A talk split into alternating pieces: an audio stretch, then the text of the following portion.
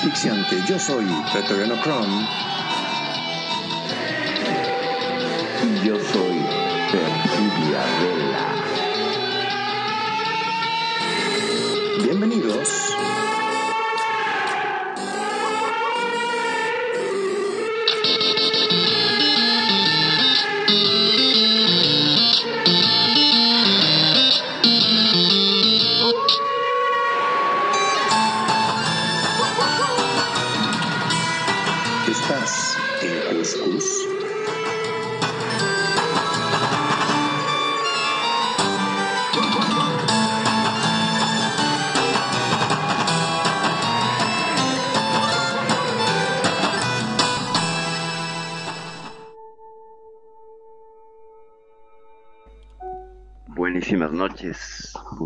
Consentido, ¿cómo están?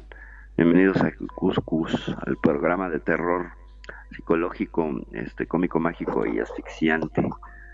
Hoy vamos a tener un programa que, que es muy fácil de hacer porque a todos nos gusta el cine de terror. ¿A ti te gusta el cine de terror, Magnum? Buenas noches. Pero muy buenas noches, mi estimada Perfi. Sí, por supuesto que sí, me gusta. Como lo he dicho en reiteradas ocasiones, si bien me da cuscús mirar películas de terror, pero me atrapan. Son una de las que, por lo general, cuando busco películas, ya sea en Netflix o mm, sale alguna nueva en el cine, las voy a ver. Ok, entonces si eres consumidor de, de películas de terror Sí, sí, sí. habitual. Me gusta. Aprovechamos me gusta. para, para saludar a nuestro, a nuestro querido amigo Tony. Tony Focaccia, ¿cómo estás? Gracias por estar aquí nuevamente en el programa. Y bueno, pues vamos a ver por qué nos gusta el cine de terror, por qué nos, nos atrae tanto y por qué nos atrapa y por qué vamos una y otra vez a verlo si se supone que lo que causa es una emoción negativa. ¿Por qué los seres humanos nos gusta ir a sentir emociones negativas? En, primera, en una primera mirada parecería que mm, es algo que no es muy, muy sano, pero tiene un montón de... Ya empezaron aquí los efectos de sonido, ya checaron. Bueno, no es un monstruo, es mi perro. es que si no son los perros, Wow. son los gatos, perros, sí. A ver, Kiwi hace efectos de sonido. No, no hace efectos No, de sonido, no, los hace. Él quiere, por supuesto. Bueno, eh, hay dos cosas que se llaman la... el primero hay, hay una visión sobre la, el, el miedo, que es la fobofilia, eh, en dos vertientes, fobofilia no erótica y fobofilia erótica. Vamos a debunquear ese término primero. La fobofilia no erótica es justamente, viene de fobos, miedo, filia, amor, eh, al gusto por el susto. Ahora sí que gusto por el susto. Que tiene que ver con esta adicción, casi adicción, a que nos asusten. Por eso hay tanta gente que consume mm, películas de terror, series de terror, videojuegos de terror y va a experiencias como la que nos contaste alguna vez, donde son estas experiencias interactivas, donde la gente, la gente se mete a que le asuste. Eso sería un nivel no erótico. Pero si tu pareja se pone una máscara de diablo y eso te excita, ya eso es a nivel erótico. Y ya estamos hablando de otra cosa. Ya esa es una expresión comportamental de la sexualidad que no es el tema del programa. Pero este, no vayan a hacer aportes en ese sentido, gente, por favor. Eso sería así como una primera mirada desde lo que es la psicología con el miedo. Entonces yo creo que todos somos fogofílicos a nivel no erótico. Yo sí me declaro, a mí sí me gusta el género de terror, sí lo consumo. Ahora, el, el hecho de ir a ver una película de terror, eh, aparte que vamos a bajar calorías, ojo, hay un estudio muy interesante que ya mencionaremos más adelante donde, pues según la película bajas más calorías. Y, pues ahora sí para los chicos que quieren bajar de peso, pues se les recomiendan películas como El Resplandor, El Exorcista, si quieren bajar de peso, porque van a sudar. Y al sudar van a quemar calorías. Es casi como una caminata de 3 kilómetros.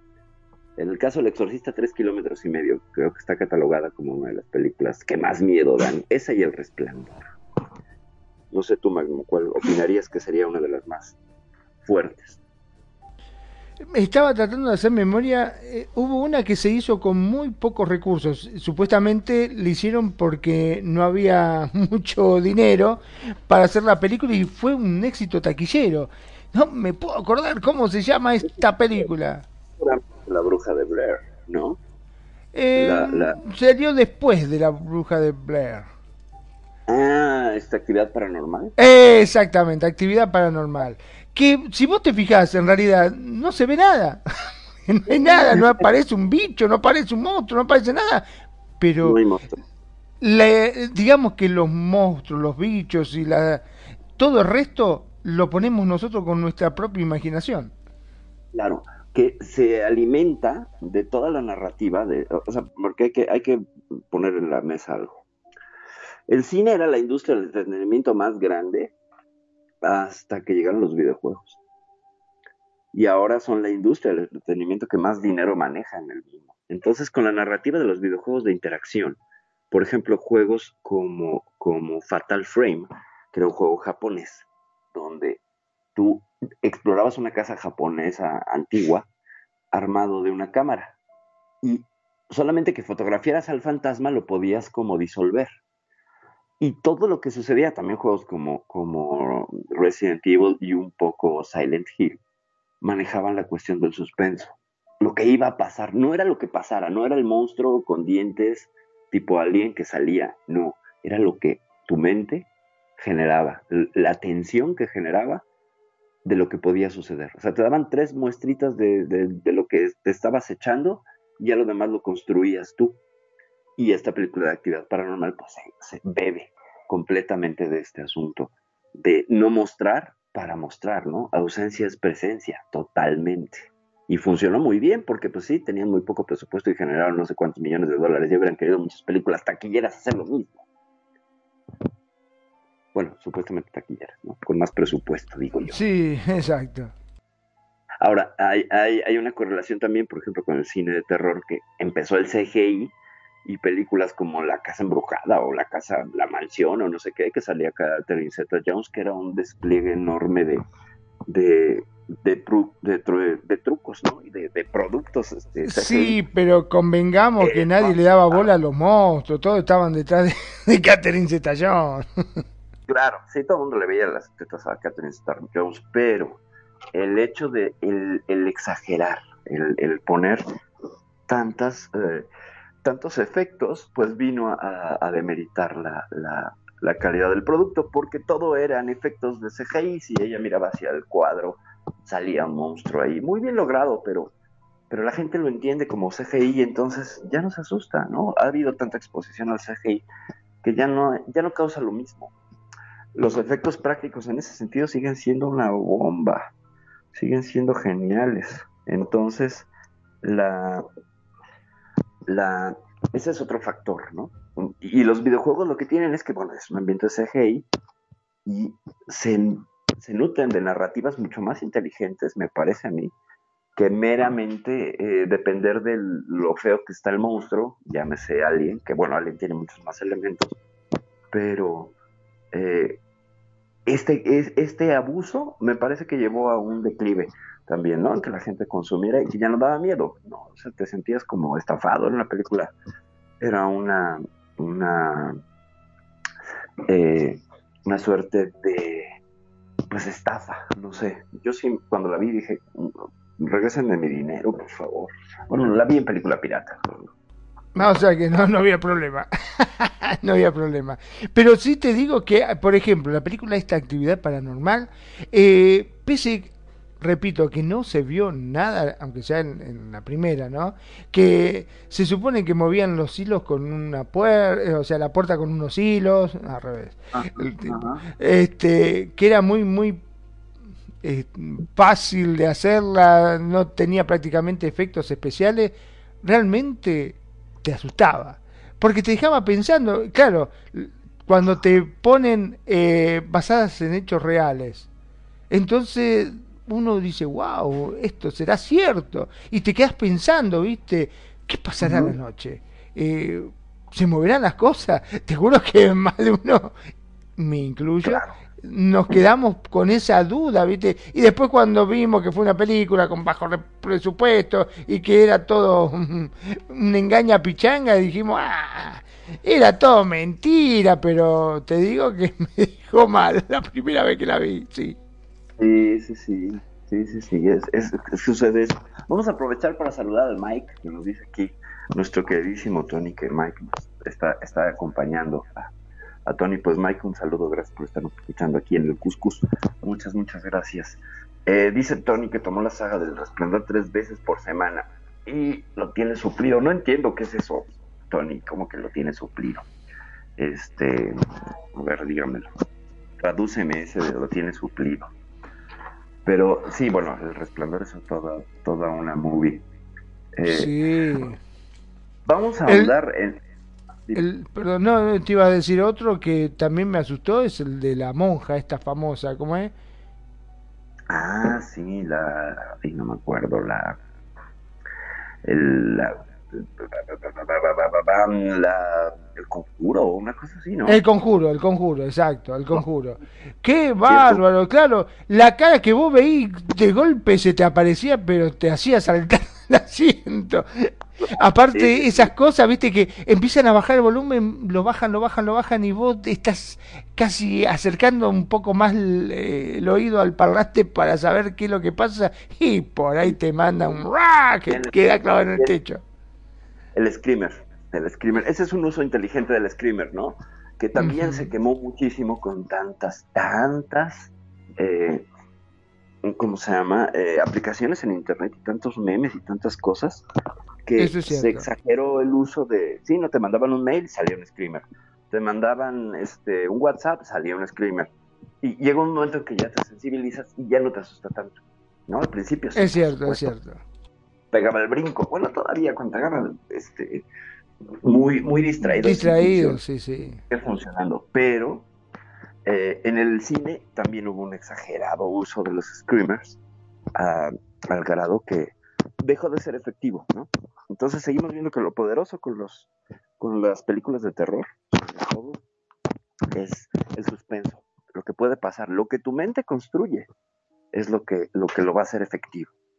Entonces ahí hay una experiencia interactiva y creo que es uno de los primeros eh, eh, de las primeras situaciones que yo pondría para para analizar por qué nos gusta el, cine de terror, ¿no?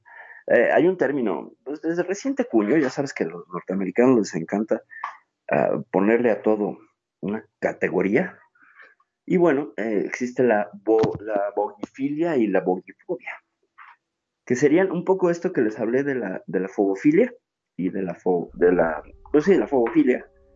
Eh, nada más que esto viene de, del boogeyman, ya saben, el coco, y y de ahí surge el nombre, ¿no? De bogifilia. A mí me parece que es pues, un poco un término que utiliza un anglicismo de manera forzada para tratar de explicar algo, pero tiene una efectividad. Define algo que no tiene la, la que eh, se remite exactamente al cine de terror. O sea, por ese lado sí es más precisa. Y entonces imagínate que te dijeran, ¿eres bogifílico? Pues sí, somos bogifílicos. No sé si sabían el término, pero bueno, ya ahora se lo saben. No, la verdad que no. Eh, Boggy es el hombre de la bolsa, ¿no? Es el. Viene del boogeyman, más el coco. Bueno, a, ver, es que hay una cosa cultural, ¿no? Eh, aquí en México el coco es algo con lo que los padres de los 70s, 80s todavía, amenazaban a los hijos con que si no se portaban bien venía el coco por ellos. Que también es el hombre del costal, sí, claro que ese creo que es más latinoamericano. O sea, lo entendemos más como este, este vagabundo que vendrá por ti, ¿no?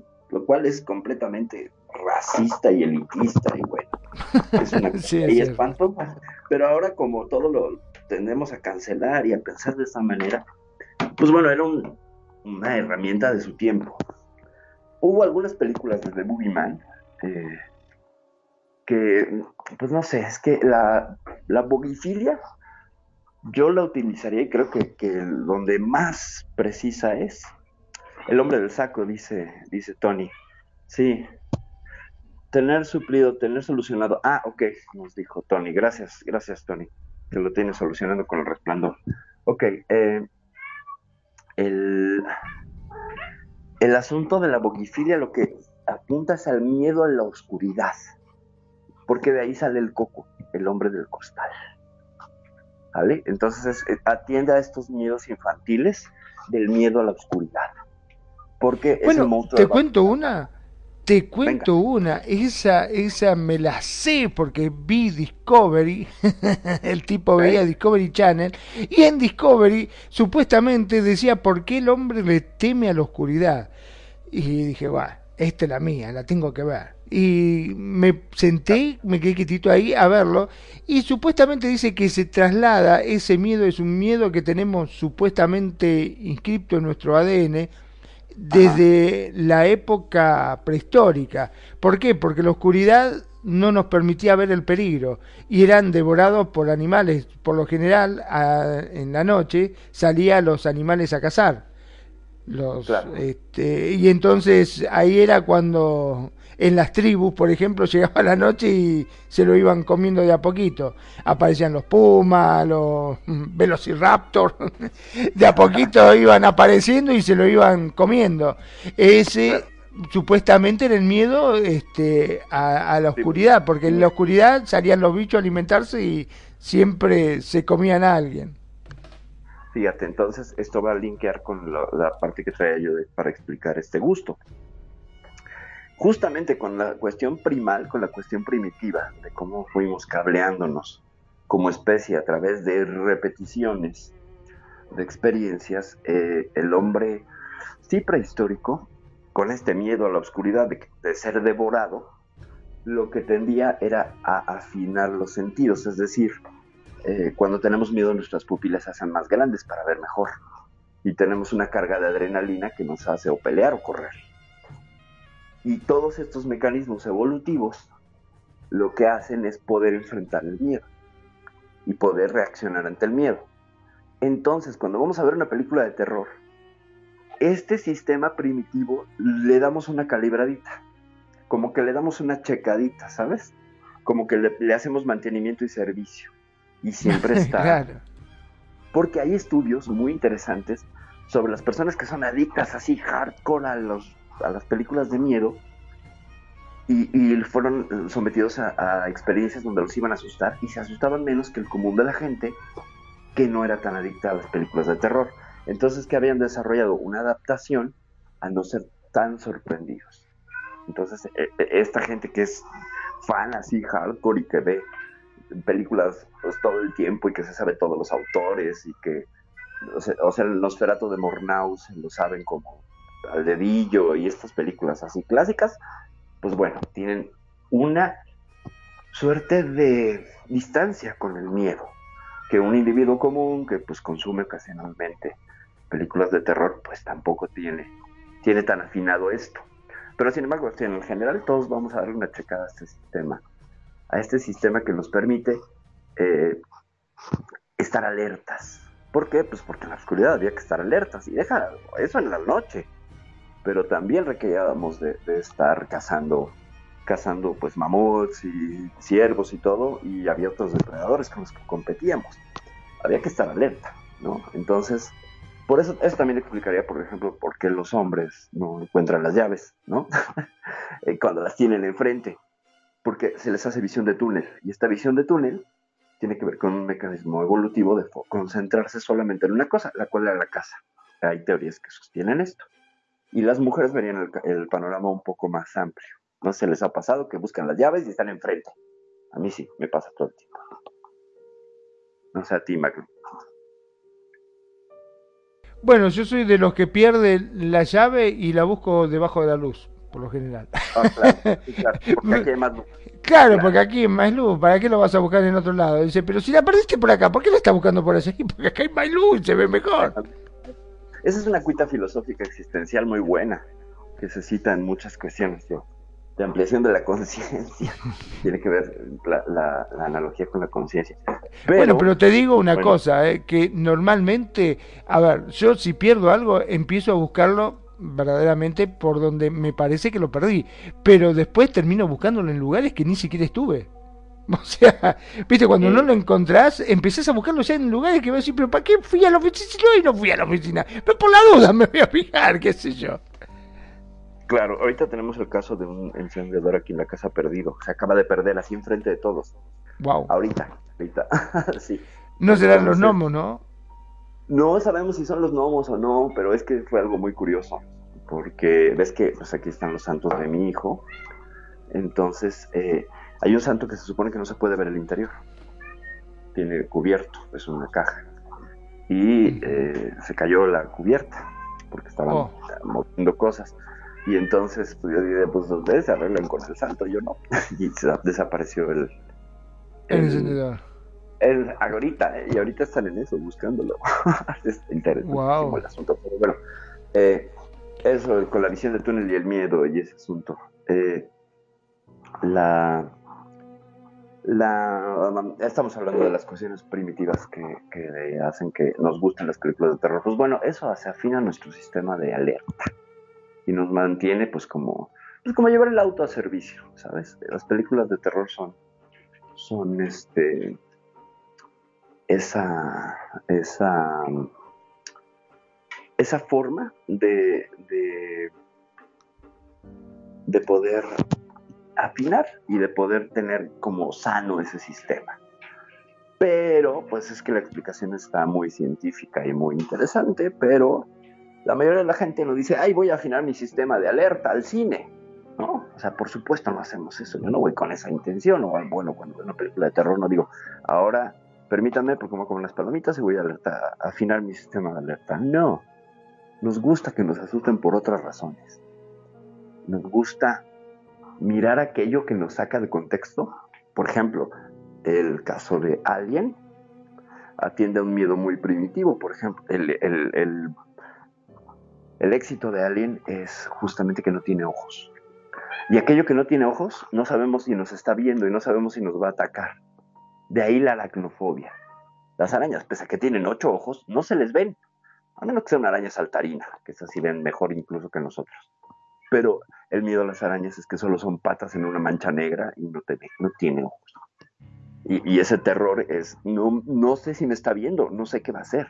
Si te fijas, la gran mayoría de las personas con, con aracnofobia, yo tengo una en casa, eh, el, el terror Perdón, es que ¿vos no sé si tenés a una araña?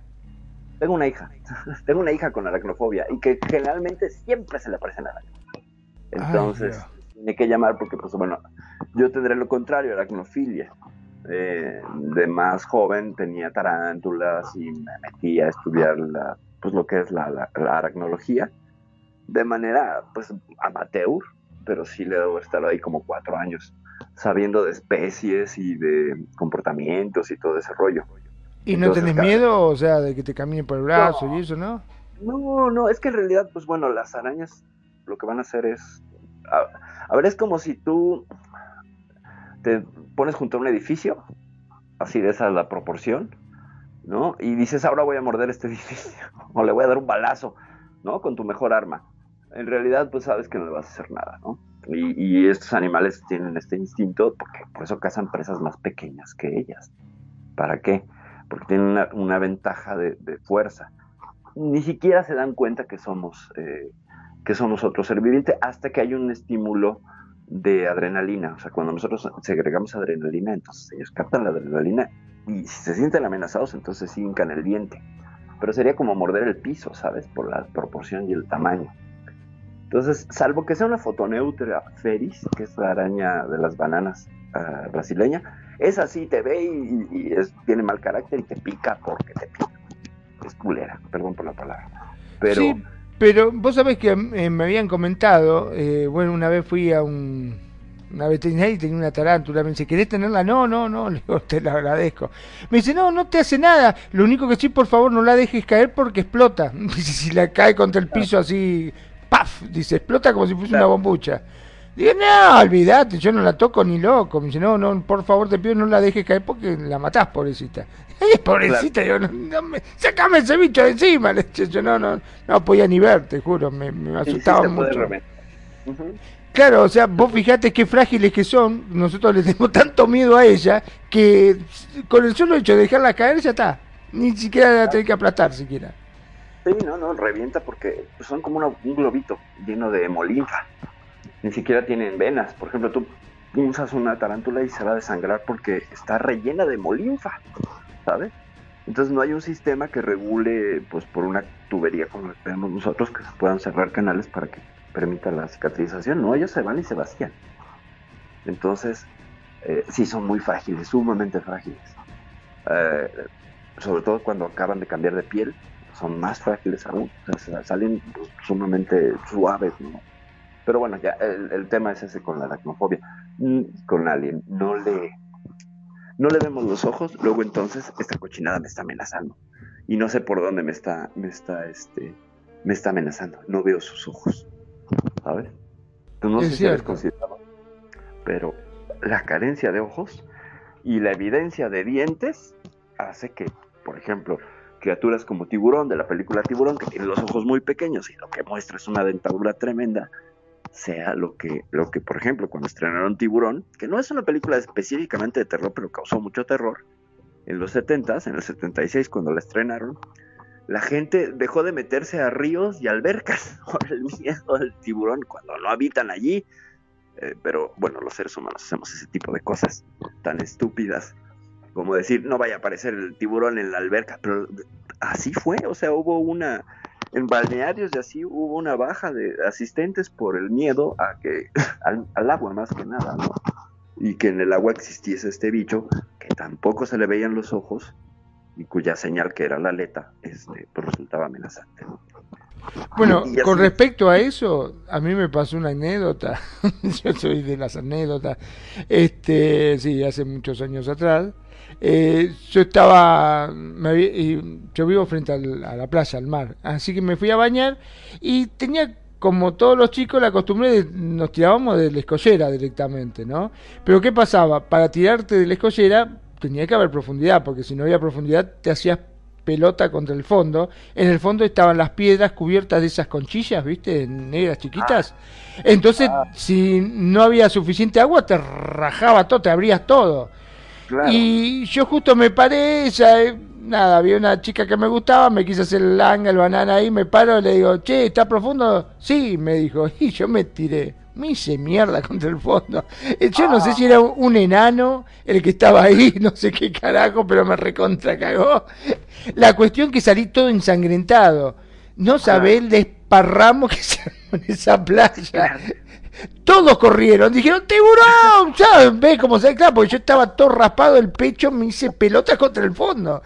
Salí Claro. todo ensangrentado, todos gritaban tiburón, un despelote, todos gritaban y corrían como locos. Y yo, no, no, al principio, y después todos me decían, te atacó un tiburón, te atacó un tiburón. Y yo, no, me, como un pelotudo me hice fondo. No, le digo, sí, me, algo me mordió, le dije a la mierda, ya estaba, ¿viste? No manches, qué buena anécdota. Sí, Pero- te juro, pero sí. Conchas, au, au. Me Claro, encanta, sí. Fíjate, lo contaste, Me abrió todo, te digo. Me corté todo, todo, todo el pecho así, pero eran como si fuesen dientes, parecía, porque me desgarró todo, todo el, Claro. todo el pecho así, todo me hizo una cicatriz. Fue terrible. En vez de decir, yo, eh, aparte el dolor que tenía, estaba todo ensangrentado, te digo, salí, los bañeros, todo enseguida se me tiraron al humo. Me dijo, ay, ¿qué te atacó? ¿Qué pasó? Me, dijeron, yo me daba vergüenza, así que me, como un tarado me hice pelota contra el fondo. Fue terrible.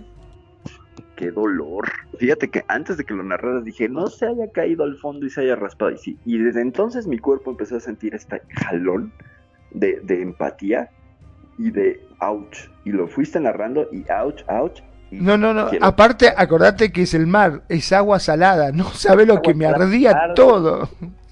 de peor. Sí, sí, sí. Era terrible. Salí, pero los lagrimones llenaban cosas porque me ardía muchísimo. El dolor, no, no, no. Y la gente, ¿qué te mordió? ¿Qué te mordió? No sé, no sé, le decía yo, ¿viste? Olvídate, ¿qué voy a decir? El tiburón, no. Fíjate que eh, lo contabas y, y conforme lo narraste, empaticé contigo y recordé pues, algunas lesiones en mi vida también. Y los vellitos del brazo, ¡fum! se pararon. Y esto me lleva a una reacción que tiene que ver con el miedo. Evidentemente, ahorita frente a una situación de miedo, de ouch, de empatía, ¿Y por qué se nos paran los vellitos de los brazos cuando tenemos miedo? es cierto, sí. cubiertos de pelo, como los gatos, por ejemplo, un gato cuando se asusta o se espanta o quiere verse más imponente, se esponja. Y eso, esto que se nos paren los vellitos, eh, es como un intento ridículo de los seres humanos, porque somos monos rasurados. Eh, es un intento de verme más grande para, para intimidar aquello que me intimida. Mira Entonces, no sé si no- sabías eso, no sé si sabías ese detalle. No, sabés que no, pero claro, ahora que lo analizo, tenés razón, está igual que a los perritos, sí, a los perros se paran todo, parece mucho más grande, ¿cierto? Lo- Los, es que es una estrategia de defensa.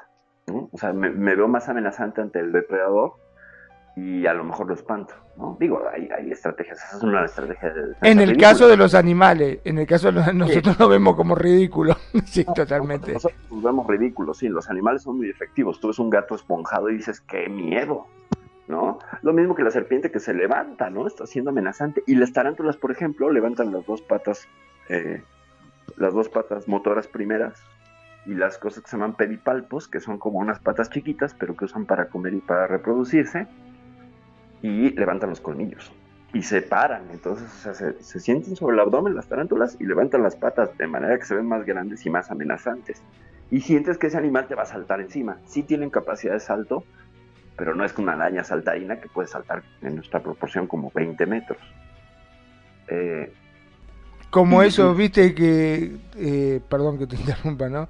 Como esos eh, que salían en TikTok o que está la araña en la pared y por ahí hace como que la va a agarrar y salta la araña, ¿qué te parece? Te va a salir Sí. del celular.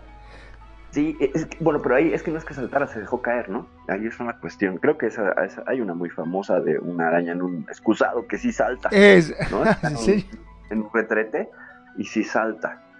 Pero bueno, pues es que no todas las especies de arañas saltan, no todas tienen esa capacidad.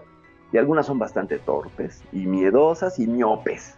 Entonces, esa es otra. O sea, la gran mayoría de las arañas son Con miopes. ¿no? tantos ojos, son miope. Son miopes, las, las tarántulas son miopes, son miopes. Sí, tantos ojos, ocho ojos que les permite tener una visión 360, pero son miopes. No es un mecanismo evolutivo que ellas, les- que ellas necesiten para cazarse, se basan en su fuerza. Sin embargo, por las de la especie Salticidae, que son las que saltan, sí tienen una capacidad de visual. Tienen dos grandes ojos y los otros seis que son pues como accesorios. Pero los dos ojos esos grandes que tienen, hijas de su madre, ven re bien. Y te voltean a ver, o sea, como las mantis, ¿no? Nunca te ha tocado que ves una mantis religiosa que te mira. Ah, sí, sí, sí, sí. ¡Qué miedo! ¡Qué miedo! ¿No? Porque te mueves y mueven la cabecita no sabes si te van a echar encima. Pero sí, bueno, sí. Yo todo tuve una parado en el brazo y te digo que no sabía qué hacer. Me quedé un rato, estuvo así, para cómo viste, se para en posición como la grulla, que te- se, viste, se para así con las patitas. Impresionante. Este, y yo la miraba y estaba así quieta ella y yo estaba quieto también. No sabía qué hacer, tuvo un rato largo y después salió volando, se fue. Pero sí, es Cuando fui a impresionante. mi primer tarántula, llegué muy valiente. Y pues vi varias. Yo quería unas rodillas rojas mexicanas. Y pues una que me llamó la atención, dije, pues esta dámela. Ya me explicó cómo manipularla y todo, me la puso en la mano, yo estaba sudando. Y evidentemente el animal sintió el miedo. Y lo que hizo fue correr por mi brazo hasta mi cuello. Ahí se me quitó la aracnofobia. Porque ¿Te llegó a volvió? refugiarse, corrió a refugiarse a un lugar calientito. Ay, Y entonces ahí estaba yo así, temblando, y le decía, quítamela, quítamela, quítamela. No, me dice, no, tranquilo, no va a pasar nada. Este, acaríciala y no, no pasa nada. El problema también es que tienen pelos urticantes. Entonces, si tú estás, si estás viéndola por atrás y la as- asustas, arrojan este pelo urticante y casi te ahogas. A mí me pasó. Cometí el error y venga, la nubecita de pelo urticante se me metió por la garganta y se me hinchó. Me estaba ahogando ahogando. No iba a morir, por supuesto, pero la sensación sí es como para. Claro, te asusta, no sabes qué pasa. Sí, no, son, son increíbles, los bichos son increíbles. Ya te dije que hagamos un, un programa sobre la reproducción de las babosas, que no quiero. No, a mí lo que el, el bicho que más me también este, me asusta es la cobra, esa cuando se para así, viste, que abre el cuello que parece que tuviese, que se vuelve finito y ancho. Ajá, ajá. Sí, sí, sí. Porque dice que te escupe esa primero, ¿no? Te escupe como para cegarte y después te ataca. Sí. Al, eh, al menos en la película. Qué miedo. Dice, dice Tony, ese es el primer aviso, ¿no? Luego te lanza pelos picantes y al final muerde. Sí, sí, sí, sí. Eh, fíjate que a mí me tocó que algunas me mordieran, pero eran más jóvenes, más impulsivas. Eh, y sí, me, llegaron a pegar unas mordidillas. Pero pues bueno, las tarántulas no tienen veneno, no lo necesitaron evolutivamente y pues solo te inyectan jugo gástrico, lo cual te puede dar una reacción alérgica, pero es menor el efecto que un piquete de abeja. Todavía un piquete de abeja sí te pone a bailar. Otra cuando te pican en la oreja. es una cosa bárbara. Pero bueno, volviendo al tema del terror. Como todos estos elementos de los animales y de los miedos y todo esto, muchas películas lo utilizan para generar estas reacciones. ¿no? Hay, hay una película de unas arañas gigantes, no sé si la viste, donde las arañas que, brin- que brincan son del tamaño de un perro. Y ahí Ah, sí ya- ¿aracnofobia no era? No. no, se llama. Ay, no me acuerdo. No es tan vieja, debe tener unos 10, 15 años. Pero hay una serie de, de- de mutaciones y entonces, pues, un montón de arañas son las que crecen. Y, y pues, el clásico pueblo que tiene que enfrentarlas, ¿no? Que tiene que ver también con una película de los 50, que es una maravilla, que se llama Tarántula, de una tarántula que crece por la radiación. Ya sabes, este miedo atómico de la, de la guerra. Todo Sí, crecía sí. por radiación escorpiones, hormigas, tarántulas. Todas eran, pero era explotar justamente ese miedo de las audiencias en estos cines que lo que hacían era, era eh, pues vender espacios para que la gente fuera al, al, al- ¿cómo se llama? Ay, estas cosas ya se me borró. Al autocine, ¿no? No se llama autocine. Ah, llama- sí, sí, sí. ¿Cómo se llama? No se llama autocine, se llama, recuérdenmelo, recuérdenmelo, recuérdenmelo. Me Este, parece, para mí el autocine, qué sé yo. No, te- tiene otro nombre. Este. Cineauto. el- ah, sí, este. Bueno, el caso es que ibas con tu auto, a- a- con tu pareja, en los 50, bueno, la generación de los boomers, venimos de esos encuentros, tengo yo esa teoría, porque pues, nuestros papás iban a ver esas películas de clase B, y pues, eh, o sea, no importaba, solo eran los- las, las excusas para abrazar a la muchacha y empezar los besuqueos. Pero bueno, eso ya tendrá que ver con antropología y sociología y bla, bla, bla. Volviendo al tema de, del por qué nos gusta. Perdón, Otra- película que antes que se me vaya, porque yo soy de olvidarme las cosas rápidas, este, una película que me también que me dejó así como wow, yo dije que me asustó muchísimo, es Destino Final. Ah, ya, sí, destino final. Sí, porque no Esa que, escapa. el- claro, la muerte te seguía, te seguía, te seguía hasta que moría. Y vos veías cómo se iban sucediendo las distintas cosas hasta que te terminaban matando. ¡Qué terrible! ¿Qué era eso, por favor? Y esa- eh, eh, eh, lo, que, lo que jugaba era con, la, con la, la idea de no poder escapar. Con el, con el, o sea, te, te habías escapado de la muerte en el avión, ¿no? Supongo, sí, así me acuerdo que era el guion. Pero los protagonistas iban enfrentando una serie de situaciones de objetos que caían, eh, se caía el agua y luego acababan electrocutados. Hay una chica que creo que se queda atorada en una cama de, de, de bronceado, ¿no? Bronceado Ay, y quedó que, que ay, por favor, qué terrible es así. Sí, es horrible. Es- son esa- esos momentos donde Pero las muertes eran horribles todas, horribles. De las películas de terror, el gore, ¿no? Lo que es el gore, lo que es la sangre y las tripas y las cosas que salen volando que nos causa asco. Y esa es una reacción también, bueno, es una emoción, de hecho, es una emoción primitivísima. El asco te, te llevas, entonces miedo y asco es una combinación ganadora para qué, para que estés ahí eh, con, con las manos sudando, los pelitos parados. Aparte eran 3D, yo me acuerdo que era 3D y vos veías que parecía que te saltaba las cosas de la pantalla, un cagazo Oh. terrible. terrible.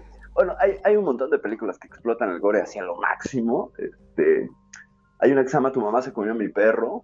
Es una película de zombies que dirige Peter Jackson, el de la trilogía del Señor de los Anillos. Si no la han visto, véanla. Es una joya del cine de, de- de zombies. Una joya, una verdadera joya porque nada más con decirles, y no les voy a hacer spoiler, pero aparece una podadora de pasto para combatir a los zombies. Y ya se imaginarán el nivel, el nivel de sangre, de tripas y de cosas que aparecen por ahí. Y además el plot es muy bueno y tiene mucho humor negro. Se llama Tu mamá se comió a mi perro. Es de Peter Jackson, debe ser de los 80, 83, 85. Es una joyita de esas que, que, que nadie ubica a Peter Jackson dirigiendo películas de zombies. Bueno, sí, Peter Jackson haciendo, haciendo este tipo de películas y es muy buena, muy efectiva y sí tiene sus momentos terroríficos. Y ese es otro género, ¿no? Ese es otro género, el de los zombies, que lo que nos remiten es, no solo me da miedo porque es un muerto que se levantó, sino que me va a infectar. La chingadera me va a infectar, ¿no? O sea, me puede contagiar. Y entonces no solo es que me pueda morder, sino que si me muerde, yo ya estoy condenado, condenada a convertirme en eso. Y eso da terror. Eso creo que también es uno de los hits con las películas de los zombies. Porque maneja pandemia, ¿no? Y maneja miedo. Ya que estamos en tiempos de pandemia, pues bueno, eh, de alguna manera todos, todos salimos a la calle a, a mirarnos con cara de, ¿y si el otro está infectado? ¿No? Eh, y ese es un miedo muy cercano, mucho, muy cercano. Wow, si vos venías en el colectivo, como le decimos acá, o en el bus, no sé cómo lo llaman, y alguien se les dio por estornudar o toser, te puedo asegurar que la gente ya se abría todo, lo dejaban solito, ¿viste? Pobre. Claro, a mí me pasó, eh, venía en el colectivo y me dieron ganas de toser, pero toser porque se me secó la garganta. Y faltaban unas 10 cuadras para llegar a mi destino y no sabes cómo lo sufrí. Debo haber estado sudando. Si me hubieran tomado la temperatura, eh, seguramente hubiera salido como alguien 38 y no podía, no podía toser y me, me auto reprimí para no toser porque sientes que te van a mirar, sientes que te van a juzgar, sientes que te van a ver como infectado, ¿no? Como el bicho infectado. Y eso no nos gusta. Por supuesto que no nos gusta. No, es terrible. Esa cosa es terrible. Sí, sí, sí. A, mí, el género de zombies me gusta mucho desde que George A. Romero eh, inauguró el género, que además es increíble la historia de George A. Romero. Él dispara, él sí dispara todo un género, pero él no iba a dirigir la película, él era el camarógrafo, se retira el director, él le mete mil dólares de su dinero y dirige la película y acaba haciendo todo un género en el cine. O sea, es terrible, terrible, la verdad que sí. Sí, sí, sí, porque ¿cómo lo hizo? Con mil dólares, ¿eh? Nada más. Dólares, sí. eh, cambió el paradigma del terror, porque trajo a esta figura que no solamente... El vampiro sí te infectaba, pero no a todos. ¿Sabes? Eran ciertas víctimas. El vampiro no andaba mordiendo a todos, era muy selectivo. Muy sí, porque aparte se supone que si a vos te mordía no te convertías, sino él te tenía que dar su sangre para que vos te convirtieras. Claro, claro, claro. solo podía ser una hamburguesa para el vampiro, ¿no? O sea, su, Exacto, eras comida, eras comida nada más. Ganado, ¿no? Lo que, lo que se maneja mucho en, en, en películas como Blade. Pero el zombie lo que trae es que democratiza el terror. Es decir, cualquiera puede ser mordido, no es una cuestión de, de, de, que se va a alimentar, y además se quiere alimentar de qué, de tu cerebro. O sea, quiere decir que te va a agarrar a mordidas y tú vas a estar consciente mientras Ay, Dios, estás sí, sí. Aparte, eso era lo que más aterraba, que te comieran vivo. Vos claro. veías cómo gritaban y todos se le venían encima y se lo entraban a masticar por todos lados. ¡Qué feo! Decíamos. Ay, Eso era terror. The Walking Dead, ¿no? Donde acaban siendo comidos como las pirañas. Exacto. ¿no? Qué, qué, terrible final, ¿no? Nadie quisiera tener un final así, no sé, ¿tú cómo ves? No, no, que te coman así, por favor. Y además, no solo... Ay, no sé, te estoy perdiendo. Ay, se me cayó. Se me cayó la perfi. Bueno, justamente estamos hablando de terror. Y esto son cosas que pasan de terror, ¿no es cierto? Vaya a saber. ¿Me la habrá mordido? A ver si la podemos... A ver, a ver. ¿Estamos? ¿Estamos? ¿Estamos? ¡Ay, qué susto! ¿Qué pasó? Dije, me la mordió. ¡Me la mordieron! Se la comieron los zombies. No, ¿sabes qué pasó? Que estoy en la cocina de mi casa, su casa, haciendo el programa. Y dejé el teléfono un momento sobre la barra de la cocina y llegó un gato y pisó y colgó la llamada. Está bien. Así de- ah, Wow.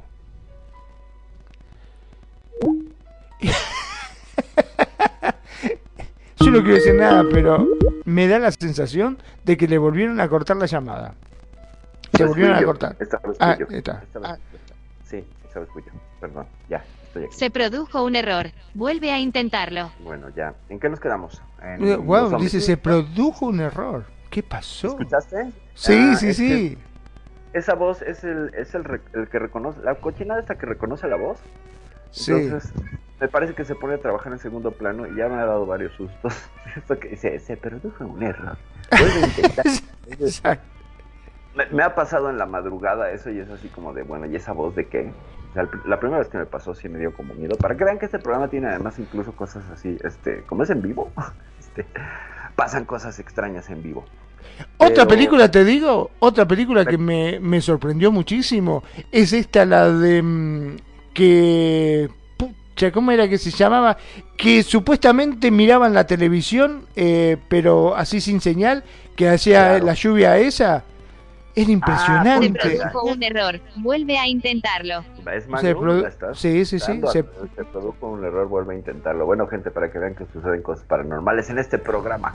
El Poltergeist, estás refiriendo a Poltergeist. el No, no, no Poltergeist. Había una película de un tipo que era arquitecto, que se le había muerto la mujer y empezó a investigar que supuestamente viendo este de esta forma eh, podía llegar a comunicarse con ella y a raíz de eso empezaron a aparecer unos bichos, no me puedo acordar cómo se llamaba esa película. Imágenes del más allá o una cosa así era. Es que también hay- pasa algo horrible en las películas en Latinoamérica. La película se puede llamar eh, El Aro, ¿no? Más bien, Como el aro, sí. Esa Y también. aquí, aquí le ponen este terror de la pantalla, ¿no? O sea, sí, los sí, nada para películas, y se los digo porque me tocó algún tiempo de mi vida trabajar haciendo pósters para películas, eh, obedece a una tropicalización del mercado. No es que sean incapaces, es que el mercado requiere esos títulos para jalar a la gente. Si tú le pones el aro a la gente, es un aro de cebolla, ¿sabes? Entonces no Sí. le interesa, pero le tienes que poner una lectura terrorífica. Y entonces, aunque el nombre sea malísimo, malísimo realmente, eh, es marquetero. Es marquetero. Yo, yo sí lo pregunté y se lo pregunté a alguien que llevaba 25 años haciendo títulos para películas en traducción. Me dijo, depende del mercado. No, de, no es que seamos malos, no es que eh, pongamos títulos horribles, pero hacen grupos de, de sondeo que reaccionan mucho mejor a estos nombres tan horribles. Entonces, es una cuestión cultural en Latinoamérica y bueno, en algunos países cuando le cambian el nombre a la película, sobre todo las de terror, que dices, ¿qué? ¿Qué? O sea, es, no es posible. Y el nombre pues, resulta casi anticlimático, pero funciona porque pues, finalmente hay, hay una este hay una venta de, boletos en taquilla pese a los nombres, pese a que no respeta el nombre original. Y ahí tiene que ver pues también con la cultura. Por ejemplo, el aro se llama en japonés de Ringu, ¿no? Ringu. Pero Ujú. ah, si le ponemos Ringu y tú no vas a verla porque te suena como a, como a qué, ¿no? Es ajeno. Entonces hay que acercarlo a la tropicalización para que la se entienda en el contexto de tu país eh, que va de terror o de qué habla. Y entonces hacen verdaderas juntas eh, sesudas para llegar a estos nombres que son en apariencia malos, pero pues bueno, funcionan con el mercado latinoamericano. Lo mismo con cualquier película, ¿eh? O sea, si la película se llama Love Story, aquí le ponen los puentes maravillosos que enlazan a un ser con otro.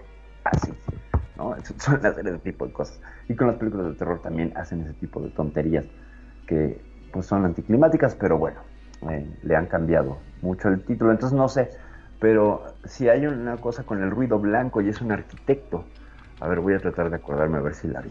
Digo, no es que sea yo tan fan del género, sí me sé, sí consumo, sobre todo a últimas fechas terror japonés, es muy interesante, pero me suena que, no sé si es White Noise, ruido blanco, la película, ¿no será así?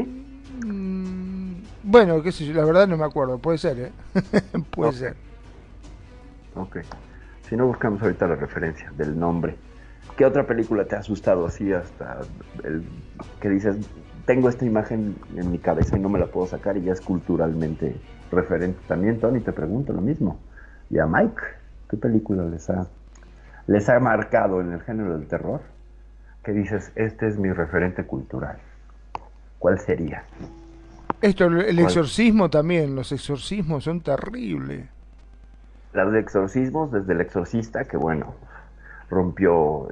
¿Sabes cuál otra? La profecía de Omen. Exacto. Eh, eh, cuando decapitan al tipo. Y lo peor es que se supone que sucedió en la vida real, ¿sabes? Que eso después. ¿Es así? ¿Es cierto? Ah, sí, sí, sí, sí. Eh, ya ahí ese es el género de las películas malditas, ¿no? Que tienen, tienen esta, esta historia horrible detrás. Pues parece que también cuando estaban filmando el, el Freddy Krueger. Ah, Freddy Krueger, cómo no, Tony. Eh, películas que cuando están filmando, en El Exorcista, cuando estaban haciendo las primeras escenas con Pazuzu y todo, la tormenta que se desató, cuando hacen, que se supone que sacan a este demonio, se desató una tormenta bárbara que dañó equipos, o sea, cámaras y todo, y le rayó las, este, los lentes. Y, y, esos detallitos, bueno, podríamos hacer una cosa sobre películas malditas, es muy interesante. Dice Tony, Freddy Krueger. Sí, sí, sí, bueno, toda la saga de Pesadilla en la calle del infierno, Fíjate, ahí vamos con un ejemplo de cómo las traducen. Se llama originalmente Nightmare on Elm Street, es decir, pesadilla en la calle Elm. Pero. La musiquita ya te asustaba. Sí, one, two, tin, tin, tin. Sí, nada más me acuerdo, imagínate. Sí, las niñas que cantan esa canción, sí, Ay, era, Dios, terrible. Eh, que en un momento la habían puesto como este esto de llamada, ¿cómo se llama? En los celulares. Sí, sí, sí, como tono de llamada. Exacto. como tono de llamada. Eh, con Freddy Krueger es todo un... Eh, dispara un género. Ah, fíjate, en Elm Street. Y en Italia, Nightmare, fíjate. O sea, cómo le cambian, ¿no? Las cosas. Pues acá le pusieron pesadilla en la calle del infierno. Que bueno, pues aplica, ¿no? Eh, explora un tema interesantísimo que son los sueños y la, la, de, la deprivación de sueño, ¿no? Los protagonistas en, en, esta película no podían dormir porque si no se les aparecía este demonio que era Freddy Krueger. Ese era terrible, Dami, no puede que, dormir. Pero sirve para ejemplificar algo que también quería traer porque vemos las películas de terror. Pese a que Freddy Krueger, su aspecto es horrible de pizza, parece el hombre cara de pizza. sí. eh, y trae estas navajas y que además utiliza una serie de, trucos para matar que salen y rompen con lo clásico de asesinos, de esas películas de asesinos eh, en serie pero sobrenaturales tipo Halloween o tipo Jason, Viernes 13, etc. Eh, lo que hace él es que eh, tiene formas muy creativas de matar a la gente, ¿no? Hay un chico que se lo come la cama y luego lo escupe, ¿no? Y hace toda ahí una cantidad de salsa de tomate impresionante. Eh, a otro creo que lo convierte en cucaracha, bueno, unas cosas horribles. Pero Freddy Krueger era este abusador de niños que los papás lo encuentran y lo queman vivo. O sea, el destino de Freddy Krueger es morir quemado vivo. Y está tan bien manejado la estructura de la película que al final cuando te enteras, sientes pesar por Freddy, lo cual crea empatía, por cierto sientes pesar por el Freddy. O sea, al menos a mí lo que me pasó, dije, pobre tipo, nadie sí. merece ser quemado vivo, pese a sus crímenes. O sea, me parece que esta, esta, este ojo por ojo, pues es exagerado, ¿no? O sea, cuando la gente toma la, la, la justicia en sus manos, la respuesta es brutal.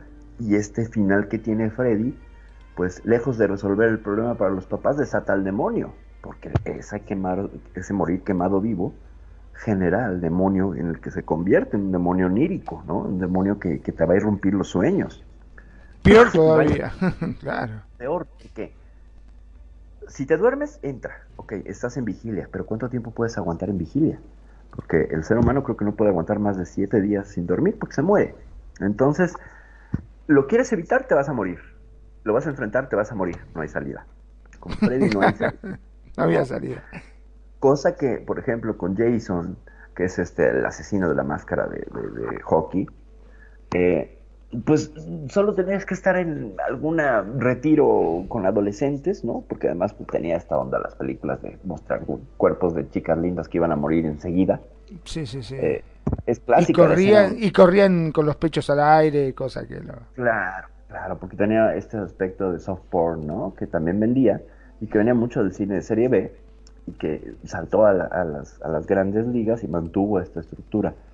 Eh, hay una escena muy clásica de, de Jason donde está una pareja eh, haciendo, no sé si están ya en el coito y los atraviesa, ¿no? Ah, los dos juntos. sí.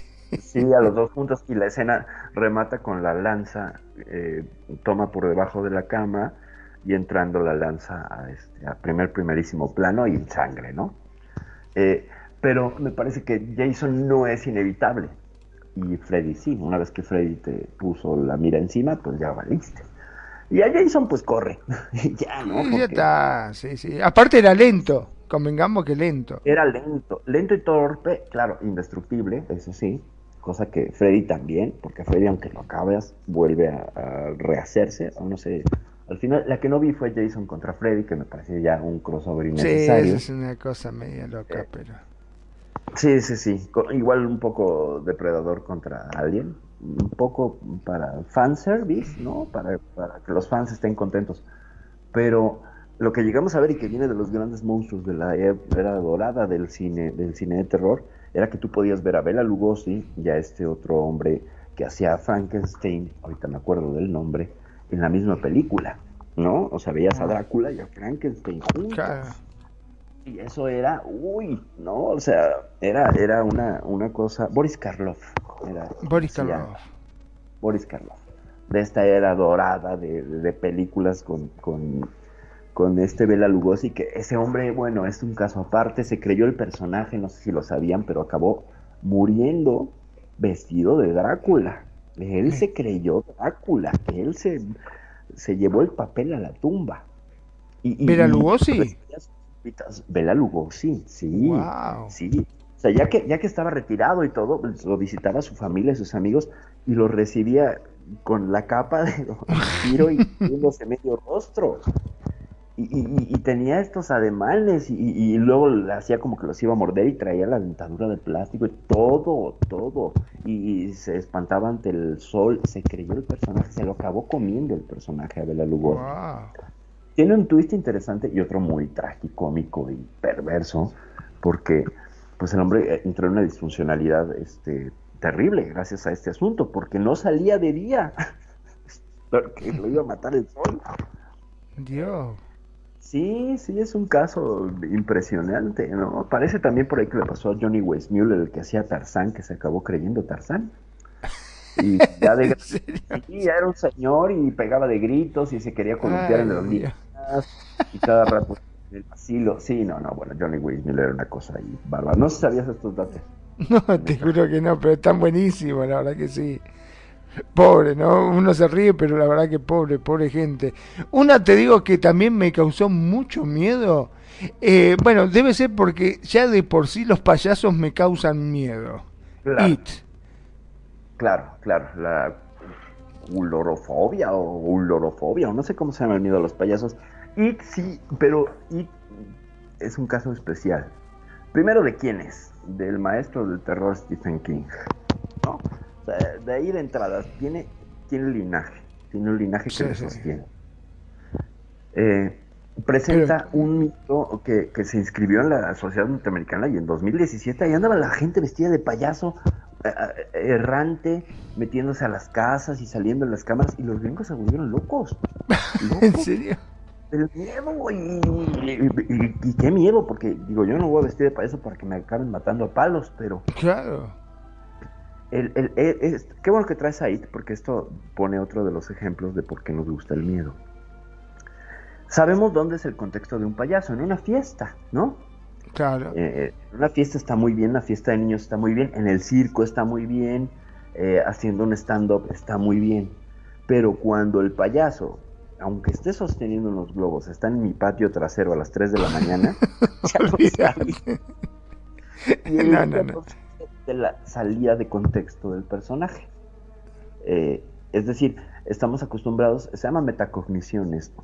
estamos acostumbrados a tener listo el, el- el escenario para ciertas cosas. Esto ni lo racionalizamos, es inmediatamente lo tenemos ya este, conectado.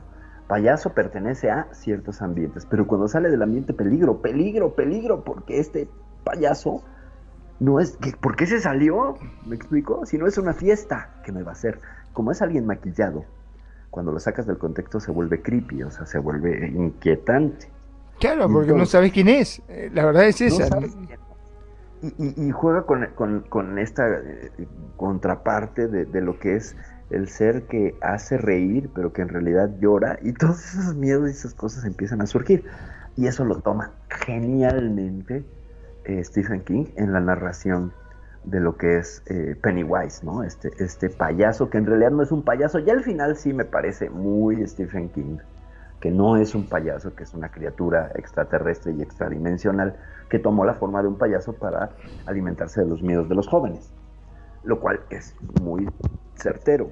Y ya al final, pues dices, bueno, era un cangrejo interespacial al que acabaron matando con unas resorteras, pero mm, todo lo que pasa antes es muy interesante, sumamente interesante, porque porque explota justamente este miedo de sacar del contexto al payaso, convertirlo en un ser que te da miedo, porque además disfruta haciendo las cosas que hace. Como es un payaso, está feliz. Y entonces está feliz de hacer el mal. Claro. Y eso, y eso es un, eso es un elemento que, que mezcla muy bien, muy bien Stephen King. Porque si te fijas, sobre todo en la primera versión, que era esta, este sitcom que hicieron para la televisión, porque era muy extensa la historia, eh, cuando se ríe, cuando muestra los dientes en una escena, creo que está en la biblioteca, que él está en la parte de arriba de la biblioteca, que hay un barandal, y está sentado con unos globos y que se ríe, y le ven los dientes, ¡ah, qué terror! Y cuando sale de la alcantarilla, o sea, en la alcantarilla, fíjate cómo la fórmula es sacar de contexto y esa fu- ese, es- ese desplazar al personaje y ponerlo en contextos irregulares genera miedo. Genera miedo. Y, y otro ejemplo es, por ejemplo, Alien, el octavo pasajero. Ahí el contexto y el personaje se vuelven uno solo y es la claustrofobia. O sea, Alien pertenece perfectamente a la nave. Tú no vas a ver a Alien en una fiesta de niños, ahí sí que terror, ¿no? Pero este. eh, Alien pertenece a un espacio, a una. Y, y no es un personaje tan maleable como un payaso. No, ¿Y por qué? exacto. Vos sabés que cuando salió esa IT, al poco tiempo, justo me pasó, habíamos ido, a- nada, nos reunimos con unos amigos, este, hicimos una fiesta, bailamos, no sé, no me acuerdo si era un cumpleaños, no me acuerdo qué carajo era la cuestión, de que salí muy tarde de la comida. Y cuando estaba esperando el colectivo a la noche, viene el colectivo vacío, obviamente, me subo y vos podés creer que en, eh, en la parte de atrás había un payaso sentado con globo. Me pegué el cagazo de mi vida. Mirá que yo había, no soy de tomar, no me gusta, pero esa vez había tomado cerveza, que si yo estaba medio borrachito, medio pe- del cagazo que me pegué se me pasó el pedo. Lo miraba y me senté, no podía, estaba duro, viste, cuando vos te sentás adelante, porque claro, el tipo estaba sentado atrás. Yo digo, la puta madre, estaba el colectivo vacío, estaba el payaso y yo digo, la puta madre, qué mierda está haciendo este tipo ahí, viste? Y lo miraba con los globitos así en la mano, te juro que sentía miedo, la verdad que sentía miedo. Se me pasó automáticamente el pedo que tenía encima y cada tanto giraba así lo miraba, viste. Y nada, el tipo sentado. Después, con el tiempo me, me enteré que era un tipo que vendía globo en, acá en Mar del Plata, pero era de Miramar. Entonces, cuando terminaba el día, este, salía pobre, se tomaba el colectivo para ir a la casa, ¿no? Obviamente. Los globos que sobraban, claro. Ya saben, gente de, de Radio Consentido, si quieren, si quieren que se les baje rápidamente la ebria, el pedo o la borrachera, suban al colectivo y a lo mejor se encuentran un payaso en la noche amenazándolos. ¡Qué miedo! ¡Qué miedo! Oye, pues tú que tienes esta cuestión con el susto, has tenido varias. Sí, la verdad que sí. Estás más calado que otra cosa porque porque ya con esas experiencias del payaso es ugh, Pero bueno, Aparte, eh, serio, viste, claro, yo lo miraba la cara pintada, pero serio, claro, el tipo estaba repodrido, estuvo todo el día vendiendo globos, pobre, en la peatonal acá, y llegaba a la casa hecho pelota, como todo cansado, con los globos en la mano, pensando en que, no sé si habrá hecho plata o no habrá hecho un carajo, viste, mal, con cara de culo así, y yo que estaba todo cagado mirándolo, habrá dicho, este pelotudo que le pasa encima, viste. No, bueno, el, payaso careculo. Pero, Sí. ¿cómo no iba a tener una mirada siniestra, no? O sea, ¿cómo lo humano, o sea, eh, lo cotidiano de, o sea, a lo mejor tenía que pagar la renta, no vendió lo suficiente, iba a llegar, le iba a hacer bronca a la mujer. Vete a saber qué venía pensando. Pero ya con eso tenía el semblante, pues mal. Y luego maquillado, y luego eh, hasta la parte de atrás de un bus, y vestido así, uff, uff. Ya tienes todo, pero porque tenemos el referente cultural. Exacto. ¿sabes? Eh, eh, El referente cultural de, de- de que el payaso puede hacer esto, y también es que es el payaso que está fuera del contexto, de nuevo, no es una fiesta. Está en un bus, y además está solo con él. ¿Qué te va a hacer? ¿Qué te puede hacer? ¿no? Entonces la posibilidad del, del suspenso, de nuevo, la mente empieza a lucubrar una serie de posibilidades que están muy interesantes, pero muy interesantes sobre todo porque pues amenazan, ¿no? Vamos a ver por acá. Eh, ñam, ñam, ñam, me mandó algo. Tony, ahorita lo veo, Tony, muchas gracias.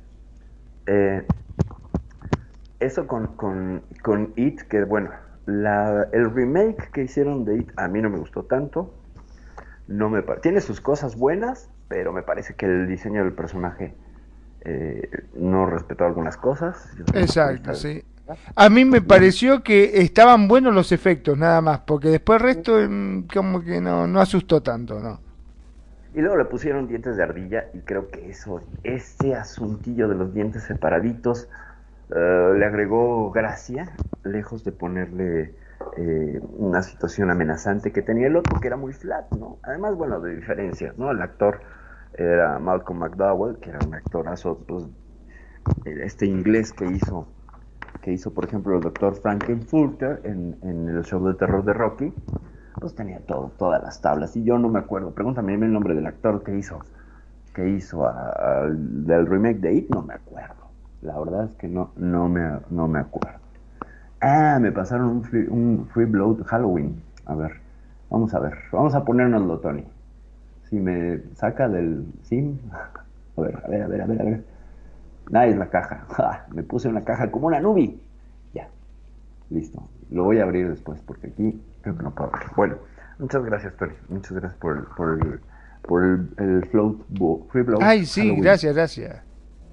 Muchas, muchas gracias. Espero que no salga el payaso de It, ¿eh? por favor. No. Hoy no duermo. Nos vamos, hoy nos vamos. Ahora, otra cosa con el, con el terror. Nos ayuda a ser más humanos. No sé si lo habías pensado. Por allí. Nos ayuda a ser más humanos. ¿Por qué? Porque vamos a empatizar siempre con el protagonista, que está en miedo y en terror. Y inmediatamente neuronas espejo se encargan de que nos pongamos en el lugar del protagonista. O sea, por ejemplo, ahí funcionan perfectamente bien los videojuegos porque tú eres el protagonista, a ti te están pasando las cosas. Pero cuando es esta situación Bowyer del cine, uff, neuronas espejo a todo lo que da. Es y cierto. nos permite empatizar. El género de terror nos permite empatizar casi al grado de las películas de amor, por ejemplo. Eh, en las películas de, de- de acción y aventura, no tanto. Pero los, el top de empatía emocional y de identificación emocional son terror y amor en la misma proporción. Fíjate qué, interesante. No pensaríamos que, que haríamos tanta empatía con, con la cuestión del terror, pero sí, definitivamente sí es un género que mueve a que queramos estar en el lugar del protagonista. Y fíjate cuántas veces no el protagonista es perseguido y tú estás al filo del asiento. Y estás así de que no lo agarre, que no lo atrape, no, no mires para allá, no te metas allí. ¿Qué pasa con alguien? Por ejemplo, cuando el capitán Dallas se mete a este túnel oscuro sin una lámpara. Y sabemos que esa porquería está en los túneles, ¿no? Entonces es como, güey, te vas a meter a la muerte, no te metas. Exacto. ¿no? Y se mete. Entonces, ya toda la narrativa es qué le va a pasar. ¿Qué demonios le va a pasar? ¿Cómo va a morir? ¿No? Y bueno, ya ahí es el morbo que tenemos todos, por supuesto, ¿no? De ver tripas y ver estas cosas que son finalmente el, el, el asunto del, del gore, que nos encanta. ¿No? Nos encanta ver tripas, nos encanta ver sangre. Sí, creo que sí. Porque en ocasiones nos alivia de ciertas angustias. Hay, hay efectos prácticos muy buenos que sí dices, oh, qué cosa tan horrible. Pero hay otros que son muy chabacanos, muy mal hechos, que te permiten pues tomar distancia de, de esta secreción de sangre, ¿no? Pero hay otros que son bárbaros. Otro dato así curioso de cuestiones reales, por ejemplo, la película Poltergeist, no sé si sabías, Magnum, ¿ves la escena donde esta mujer cae a una como sótano que está lleno de cadáveres? Ay, sí, sí, me acuerdo. Sí. Los, los cadáveres eran reales. Me estás jodiendo. No te estoy jodiendo, eran cadáveres reales. Y no le avisaron a la actriz. Eh, mantuvieron esa parte del, del guion secreto y ella solo sabía que iba a caer al sótano, que estaba inundado y que iba a luchar por su vida, pero nunca le dijeron que había cadáveres. Entonces cuando cae... Claro, eh, por eso era esa reacción que tenía que decía, qué buena actriz, cómo grita, estaba asustada en serio la tipa. Sí, sí, sí, sí. Entonces, eh, imagínate nada más el trauma porque hay una escena donde ella se levanta, del, sale del agua y sale un, un, esqueleto, una osamenta, con la boca abierta. Y por eso se ven tan horribles, porque son reales, son momias que no sé dónde sacaron, no me acuerdo del dato, eh, reales. Entonces son estas cosas que hacen los directores en aras de la vividura, así le dice la gente que estudia teatro y, artes escénicas. la vividura es cuando tienes una experiencia de real para aprender a simular una emoción. O sea, te asustan de verdad para que sientas el miedo y lo puedas replicar. Pero esos son niveles groseros. O sea, me parece que eso, no sé si, no sé de verdad si ella quiso demandar o hubo lío porque se dio cuenta que eran cadáveres reales. O sea, eso no, no puedes eh, sanitizarlos y que no huelan. O sea, el olor y la fetidez que debe haber experimentado esta mujer debe haber sido espantoso. Mm, Dios, porque el olor, el olor debe ser horrible. La metieron a un caldo de muerto, ¿no? Y eso sí, ah, sí me da cuscús y más allá, ¿no? Sí, qué, qué experiencia tan fuerte. Por ahí hablan de algunas otras películas como Canemondo, no sé si la vieron. Perdón, pero a raíz en esa película, por todas esas cosas que, que pasaba, ¿hubo algún accidente sobrenatural? La protagonista, la niñita esta preciosa, rubia de ojos azules, ¿te acuerdas? La que se la acaban llevando a la, dimensión de la televisión, muere después de hacer la película. Entonces sí hay como, como una cosa también con Poltergeist, sí. Eso y otros, otros detalles que escapan a mi memoria, pero ese de la niña se muere, la niña se muere creo que a los seis meses de terminada la película. Eh, ahorita te checo el dato. La niña Niña de Poltergeist. Ahorita les digo cómo acabó esta niña. Heather Michelle O'Rourke. Eh, muere el primero de febrero de 1988 y es una muerte extraña porque eh, muere de una... Con cinco años, tenía cinco años. Pobrecita. Ajá. Eh, toda una vida por delante con toda la fama, ¿no? Además, preciosa, divina la escuincla y el asunto es eh, que muere, mm, mm, mm, muere por negligencia médica. Muere por negligencia médica. Eh, de hecho, estaba contratada para para para Poltergeist 2. Eh, Carol Ann se llamaba en su Ah, no, no, no. La niña no se llama Caroline, no sé. Bueno, el caso es que en el 87 comenzó a tener síntomas similares a los de la gripe común. Y en un primer momento los médicos le comentaron que se trataba de una simple gripe, pero los síntomas continuaron y el día que a Heather se le hincharon las piernas y los pies, sus padres volvieron a visitar al doctor. Esta vez les informó que la niña padecía, padecía giardiasis. Es una enfermedad intestinal producida por un parásito microscópico. Le recetó un antiparasitario, pero antes de que diese comienzo el rodaje de su siguiente proyecto, su supervisora madre la llevó a revisión médica para asegurarse que todo estaba ya en orden y tras hacerle una radiografía a Heather, los facultativos descubrieron que aquel parásito había desaparecido, pero que su intestino estaba todavía algo inflamado, por lo que pensaron que se trataba de la enfermedad de Crohn. que consiste en una inflamación crónica del intestino.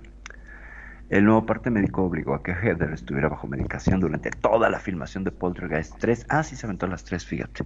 La cortisona y sulfamida que tomaba explicarían por qué su rostro y cuello aparecen notablemente hinchados en la cinta, aunque ella nunca se quejó de nada durante el tiempo que duró el rodaje. De lo que sí acabó enferma la actriz fue de interpretar una y otra vez a la popular Carol Ann. Así se llamaba Carol Ann. Tanto es así que una vez llegó a comentar públicamente que en caso de que llegara a filmarse una cuarta entrega de la saga, esta sería la última vez que daría vida a este personaje. Estaba harta. Dice, quiero seguir actuando, pero quiero ser directora. Fíjate, a sus ocho años ya tenía las cosas claras.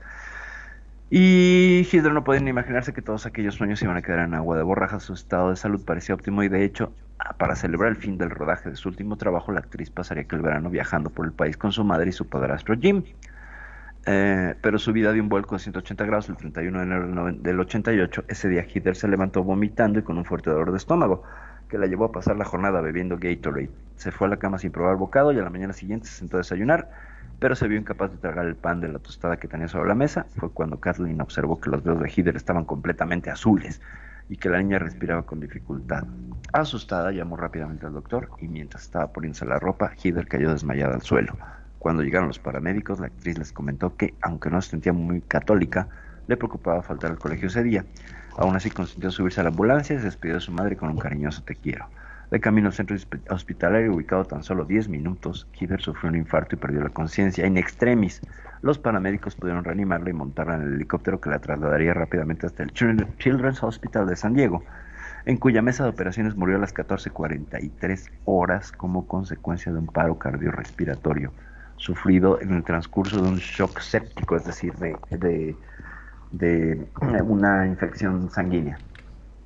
Y pues ese, ese es el, el dato con, con esta niña. Wow. Wow, Heather. wow, wow. Pobrecita. Sí, qué terrible, porque era una belleza de escuincla. Y bueno, pues está, están, dicen algunas teorías conspirativas, que está relacionado con, con, con este asunto. Ah, Ahí te pasé el link. Sí, Voces del Más Allá. Esa era la película que yo te digo del arquitecto. Que trabajaba Mal- Michael Keaton. Sí, sí, sí, sí, sí. Geoffrey Sachs, Michael Keaton y Deborah K. Unger. No la he visto, pero escuché algo ¿eh? sobre ella, de Voces del Más Allá.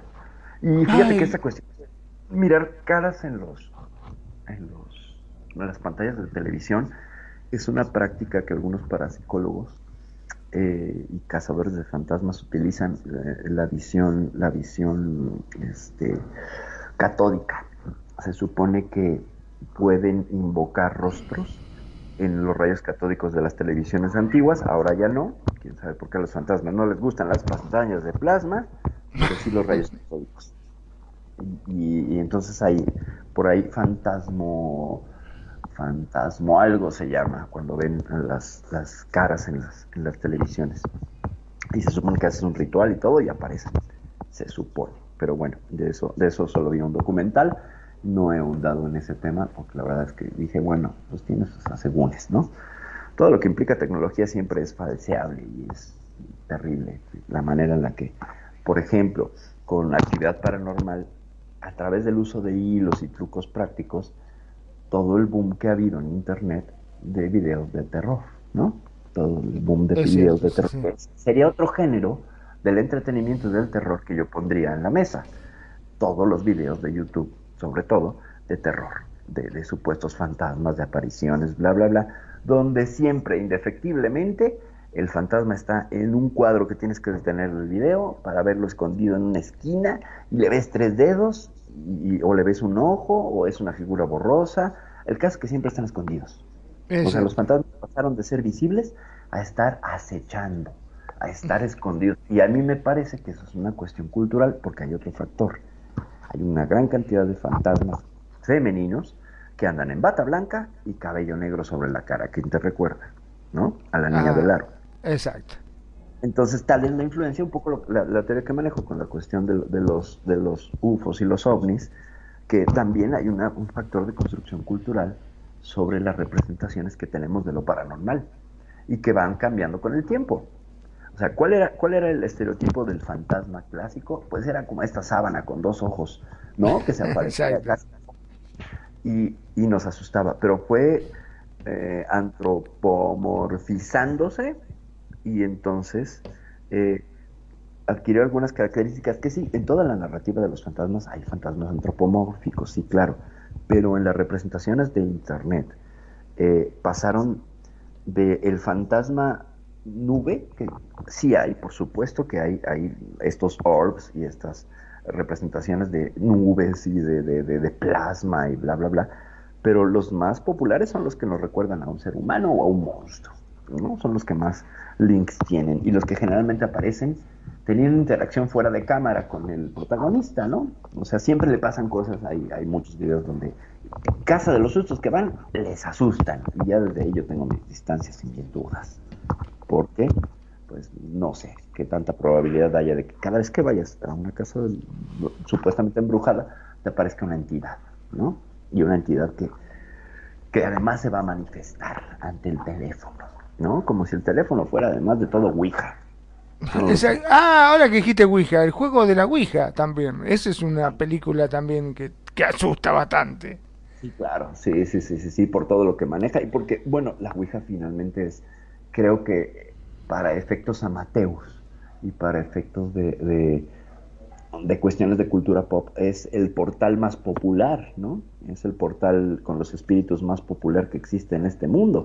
Sería la red social espiritual. La red social espiritual, ¿no? Es la forma de entrar. Sí, claro, la Ouija se vuelve el login al mundo de los fantasmas. Claro, sí, qué buena referencia, ¿no? Inventes, Magnum, es una muy buena referencia, sí. La red, la red fantasmal, ¿no? claro. No, esa no se cae y esa no depende de conexiones. De internet, nada.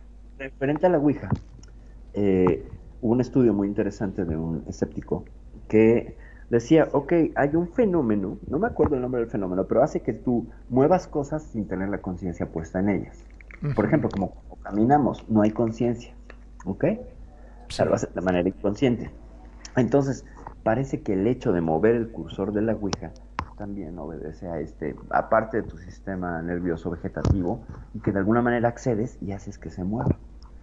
Y entonces él dijo, ¿qué pasa si les tapo los ojos a las personas que están haciendo la Ouija? Bueno, pues los fantasmas dejaron de mandar mensajes coherentes, ¿no? entonces, y, y, esto está pues comprobado. Entonces cuando juegan a la Ouija y les tapan los ojos, no hay fantasma que pueda comunicarse. ¿Quién sabe por qué? O sea. ¿Sabes? Ahí, ahí como que se presta mucho a dudas y a cosas y a, y a interpretaciones, pero yo sí quisiera saber de alguien que o sea, tener una experiencia con la Ouija a ojos cerrados y que le diga mensajes. Entonces sí, yo diré que miedo. Claro, lo que pasa es que si, eh, o sea, si el tipo lo quiere practicar con los ojos cerrados, obviamente no sabe qué es lo que está escribiendo. Así es. Así. Dice, no sé qué, lo que puso porque no lo vi, dijo. Claro, está hablando en arameo. Ay, sí, seguramente está hablando en arameo, cabrón, que me está contactando, ¿no? Y me quiere hacer... Pero mientras hay conciencia y ojos, los mensajes son muy claros. Es un poquito como la radio, radioestesia, creo que le llaman, claro. ese que tiene sí, un sí, péndulo sí. que también decían que uno lo mueve inconscientemente también, ¿no? Claro, los que buscan agua, por ejemplo, ¿no? Eso, pero tienen... encuentran, o sea, ¿cómo hacen para encontrarla? Encuentran. Bueno, sé que ahí es otro fenómeno que me parece que tiene que ver con gente que es muy sensible, tanto auditivamente como que tiene la capacidad de percibir la humedad yo no sé cómo sea, pero sí, sí lo encuentran. Pero va, que va de la radiestesia, que implica un escenario nuevo cada vez, ¿sabes? A un escenario conocido como la Ouija. Ya lo conoces, es un juego de mesa, está registrado como un juego de mesa. Eh, escucho muchas historias y mucha gente que dice que sí, que sí es cierto, que no sé qué, que ha habido historias y hay historias documentadas. No, no sé, tengo mis distancias, al menos personalmente, con el asunto de la Ouija específicamente, porque me parece que hay mucha sugestión en ello, muchísima, porque la historia ya está tan construida alrededor de lo maldito de la Ouija que hace que, que, que la gente ya llegue con, con una predeterminada... Con, con miedo. Sí, sí, sí, ya, ya sugestionados completamente y con un preconocimiento que va a influir en acciones y cosas. Entonces, tú te puedes enfermar y morir solo con el poder de la mente. Por supuesto, hay gente que tiene esa capacidad. Sí, vos sabés que yo había visto una serie que, es más, se lo había comentado a Nani ah, no hace mucho, de eh, a un agarraron un condenado a muerte, a un preso, ¿no? Y le dijeron si este y que iba a morir verdaderamente, pero que en vez de morir en la cámara de gas iban a emplear este otro método que iba a ser mucho menos doloroso, que a él se le iba a cortar las venas y iba a morir desangrado, pero acostado cómodamente en, una camilla, tranquilo, relajado, escuchando música, sin ningún tipo de problema. El tipo accedió, lo pusieron en una camilla, obviamente él no veía, ¿no? Cuando lo cortaron ni nada, pero sí sintió cuando supuestamente lo cortaron y escuchaba el plic, plic, plic de la sangre cayendo en una tinaja. Ajá. Y el tipo, según dicen, que este el cuerpo humano sin sangre, eh, o sea, que tarda aproximadamente, por decirte algo, dos horas en morir totalmente desangrado. El hombre Ajá. estuvo este, las dos horas eh, se fue durmiendo de a poquito, relajado, qué sé yo, eh, fue perdiendo la conciencia hasta que falleció exactamente como decía la teoría, las dos horas, ¿no? Pero la cuestión es que, que al hombre nunca lo cortaron. O sea, este, lo que él escuchaba era un agua tibiecita que caía por sus muñecas. Este, ese, de eso se trataba, hacer un experimento para saber si verdaderamente una persona podía morir. O sea que el tipo murió desangrado sin haber perdido una sola gota de sangre. No sé qué me da, me impresiona, ¿eh? pero no sé qué me da miedo, más miedo el poder de la mente o el poder de los experimentadores e investigadores que se avientan ese tipo de experimentos o de investigaciones. Es, es totalmente cruel y desalmado, aunque sea un preso que esté condenado a morir.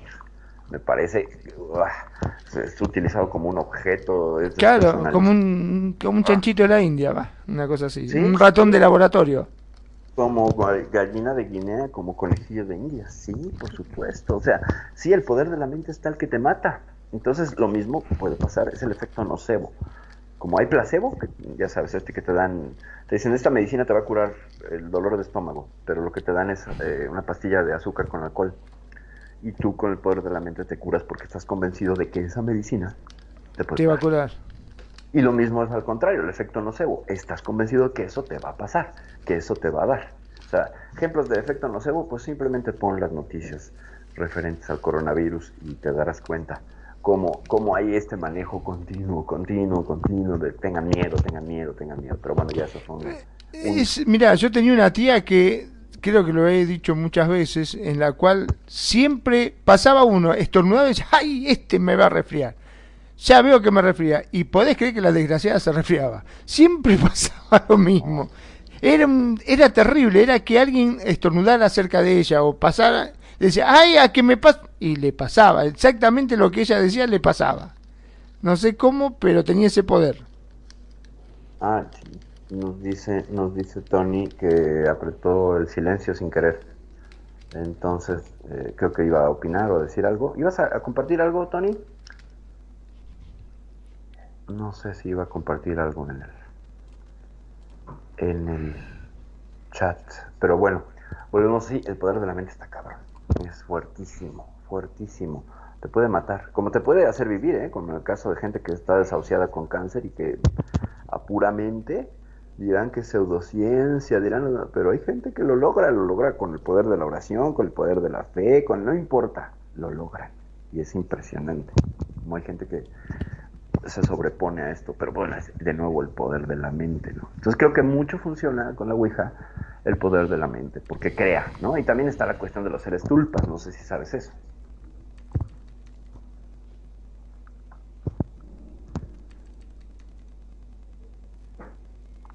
¿Qué dice? Se me acabo de dar cuenta. Ah, dice, chicos, me acabo de dar cuenta. Ok, hay un comentario técnico ahí. Este, ah, ¿sí? bueno, bueno. Ahí, ahí estoy regulando entonces mi micrófono. Por ahí lo puse muy fuerte. Ahí. Peligro, ya me, raro, raro, que este, me sonara yo paranormal. o sea, eso estaría padre, ¿no? Bueno, ya vimos.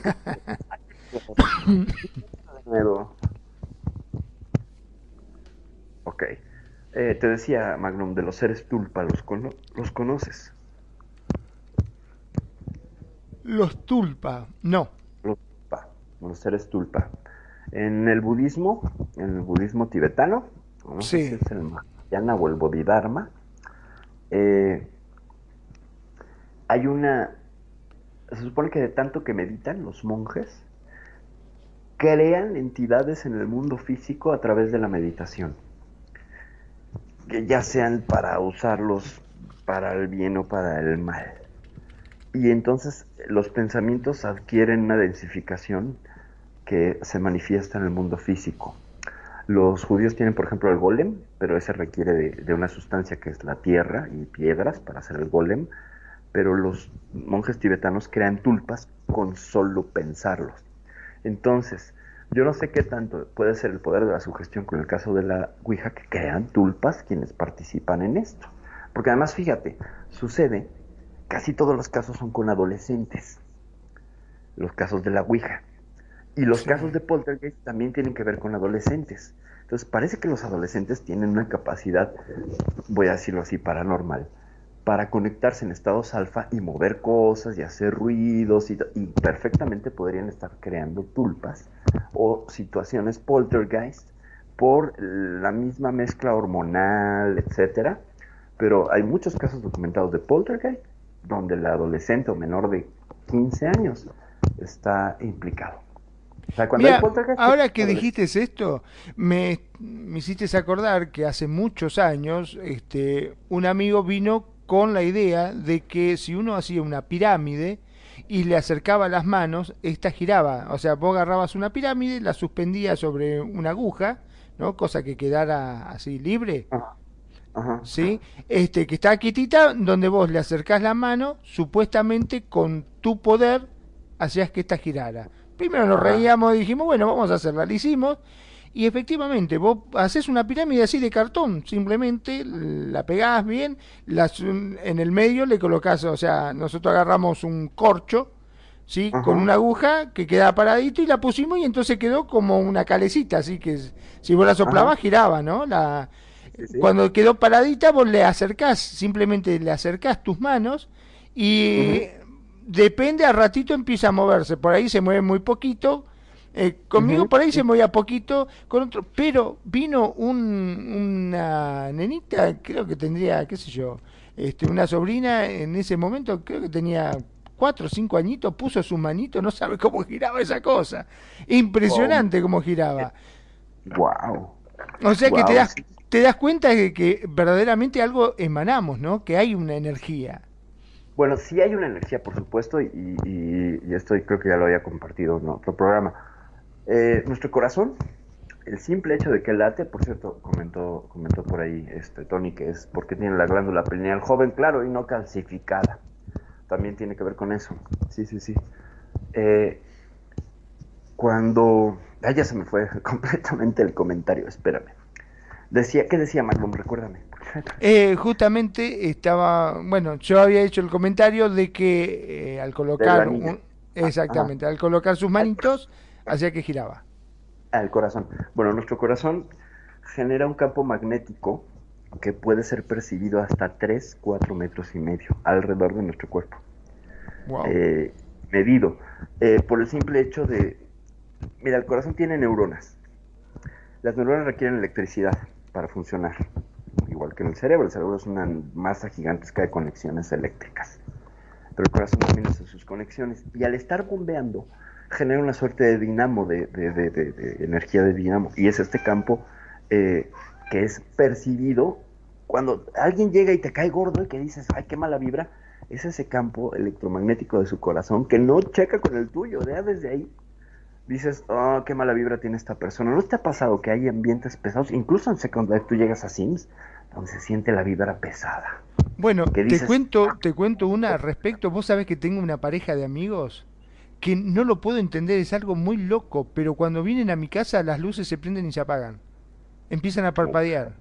No entiendo por qué. no entiendo por qué. Porque a mí me parece que son buena gente, ¿me entendés? Eh, o sea. Parece gente normal. Pero están las luces normales, prendidas, qué sé yo. Llegan, hola, ¿cómo te va? Te saludan todo. Entran a la casa y al ratito empieza tic, tic, tic, tic. Parpadean las luces, se prenden y se apagan. No, no entiendo por Porque hay qué. pequeños cortocircuitos. Exacto. ¿Por La cuestión que registras- se van ellos y nunca más pasa nada. Pasa el tiempo, vuelven otra vez y otra vez de vuelta lo mismo. Siempre me llamó eso la atención, nunca lo pude entender. ¿Y si, sigues teniendo contacto con ellos?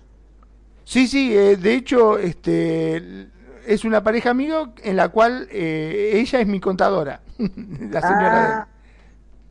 Fíjate, este, pues mira, yo te recomendaría que documentaras eso y lo subieras a internet y pues mira, lo monetizas, ¿eh? Porque está bueno, está como para un video paranormal. Mis amigos, los que causan interferencias electromagnéticas, tiene que, tendrá que ver con eso, yo creo. ¿eh? Tendrá que ver con eso. Hay gente que maneja energías muy fuertes, muy fuertes, que sientes así, dices, oh, por Dios, este, o te atraen, o sea, por ejemplo el magnetismo, hay gente que tiene un magnetismo animal que te atrae que no puedes dejar de verla, de platicar, de, y que dices, igual no es físicamente hermosa, caso de una mujer o de un hombre, pero hay algo más, ese magnetismo que emana, ¿no? Lo que serían ya campos mórficos, eh, el campo mórfico es esta energía que nos rodea y que se conecta con otras energías y crearía lo que es el inconsciente colectivo, por allí, por allí. Y sí, yo creo que tus amigos tienen esto, ¿eh? tienen una energía este, especial y cuando están juntos a lo mejor se potencian, ¿sabes? Y, llegan ahí a hacerte juegos con la luz. Qué interesante. No, bueno, si estás rodeado de cosas paranormales, mi querido Magnum. Sí, pero aparte que son gente normales. Bueno, lo que pasa que siempre, eh, no sé si será porque en cierta forma son bastante pesimistas, ¿no? Porque cuando yo por lo general hablo con vos, te digo, hola, ¿cómo te van? Bien, Magnum, estoy bien, este, Tony está bien, qué sé yo. Cada vez que hablo con ellos, ¿cómo te va? Y acá andamos mal, triste, porque a vos te parece, subió esto, subió aquello, bajó al otro, este, la plata no te alcanza para una mierda, le tengo que pagar.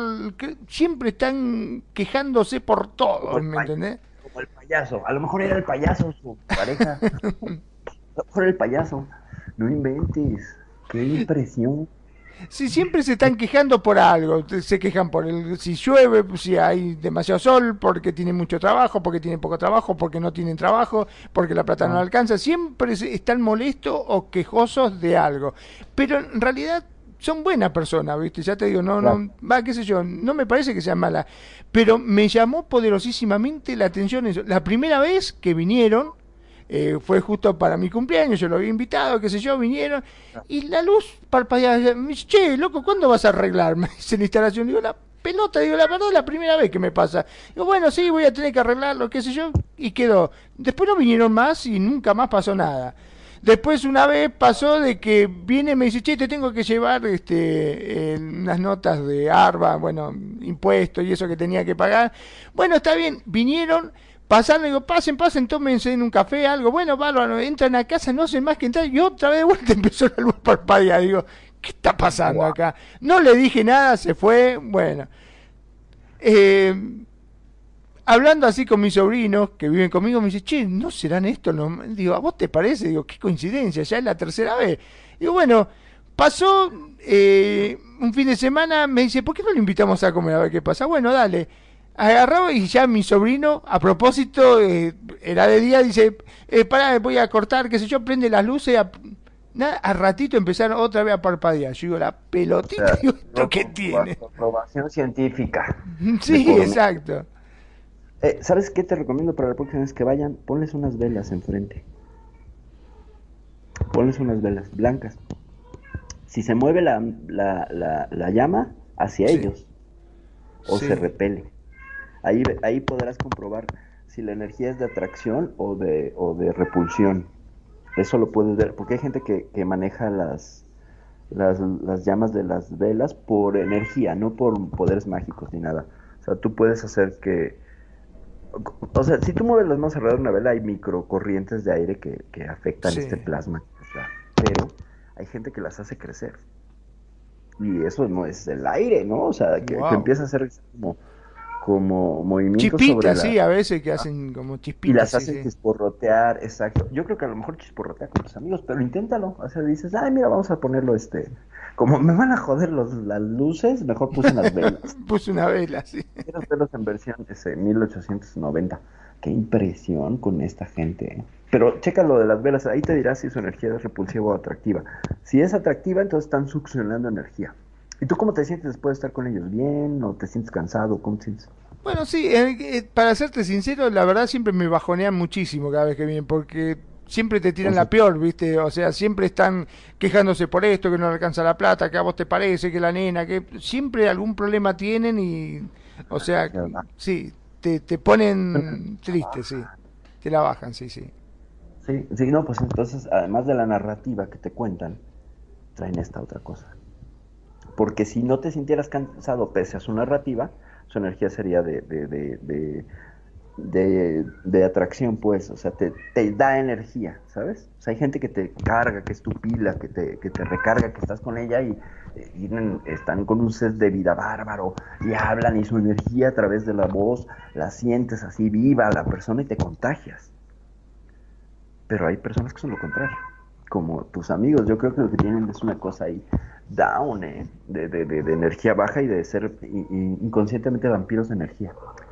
Porque, ¿Cómo será que no, no te dan ganas de invitarlos? No te dan ganas de invitarlo a nada. Esa es la verdad. O, quédate, quédate, de ver junto a una central eléctrica, a ver si no se vuelve loco. Dice, si se corta la luz, chao. Sí, dice Tony, va a unir a la narrativa la negatividad, aunque es restar en, en este caso energía, sí, y oreja. Sí, sí, es, sí, restan energía, son vampiros de energía, pero no lo saben. ¿Sabes? No lo controlan conscientemente.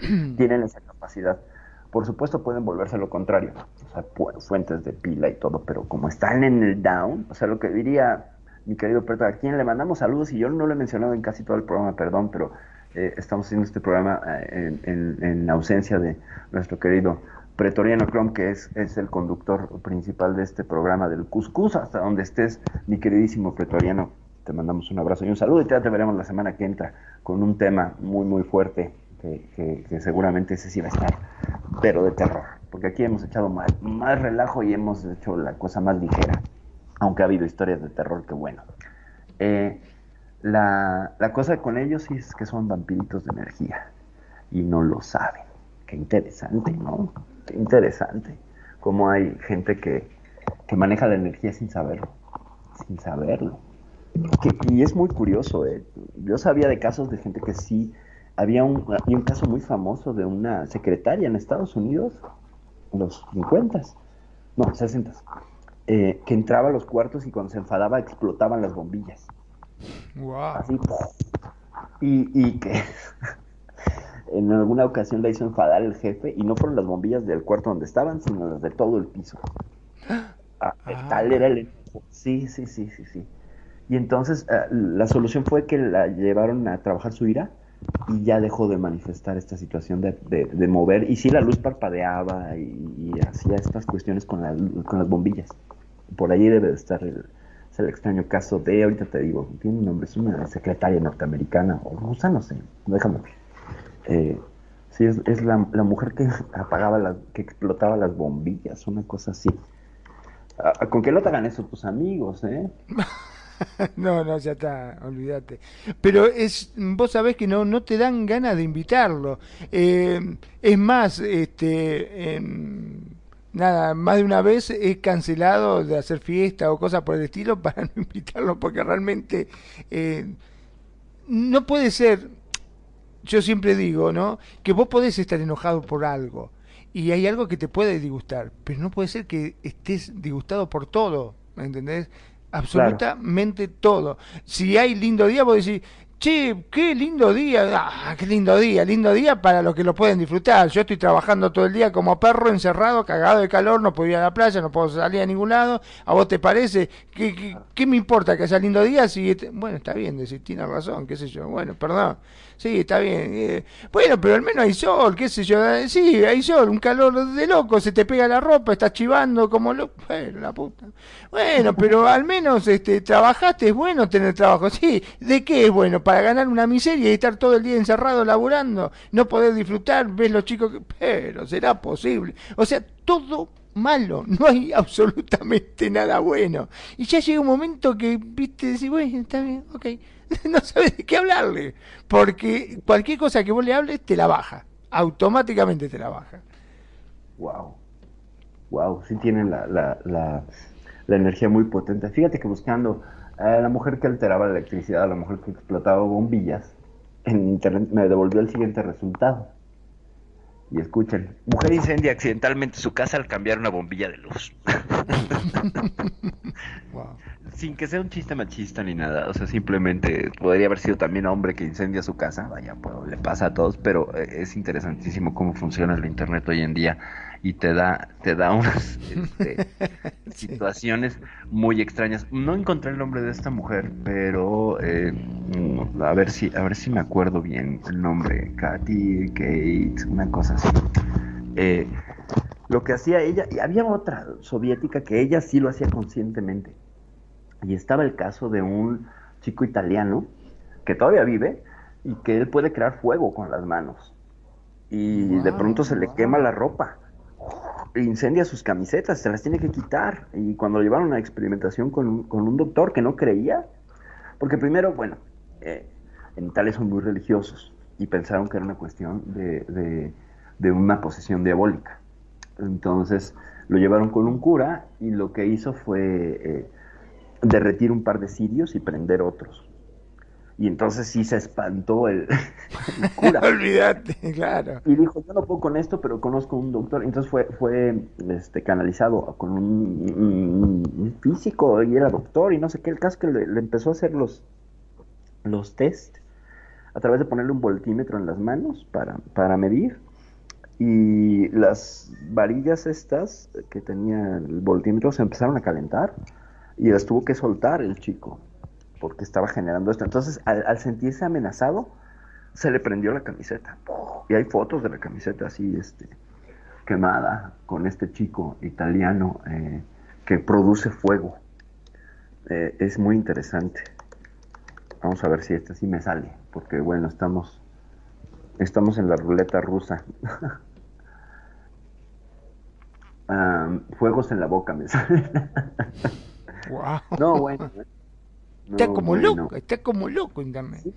No, no, no, no, no, no, bueno, lo que pasa es que el, el- yo busco un fenómeno paranormal y me lleva incendios en Italia, ¿no? es una cosa bárbara, o sea, lo que es el ocultamiento, ¿no? Sí. Eh, no, simplemente este, no aparecen resultados. Me hace acordar de la película esta Carrie, ¿es? La que se enojaba y te prendía fuego las cosas, ¿te acordás? Sí, eh, y tiraba cosas, ¿no? Claro. Sí. Sí, sí. Sí, ha- hay una... Que este, también este, te terminabas encariñando con la chica porque vos decías, pobre, qué vida de mierda que tuvo, pobre Claro, chica. hace la fiesta de graduación a la, a la chica de Carrie, ¿no? Eh, eh, la, la bañan en sangre de cerdo, ¿no? Y es, es, es terrible, es terrible. Eh, es una, es una, es una historia de bullying, ¿no? Carrie es una historia de bullying. Que además, pues al final la matan, ¿no? Y, y- y es esta escena del final que se acerca no sé quién a pedir perdón a su tumba y sale la mano.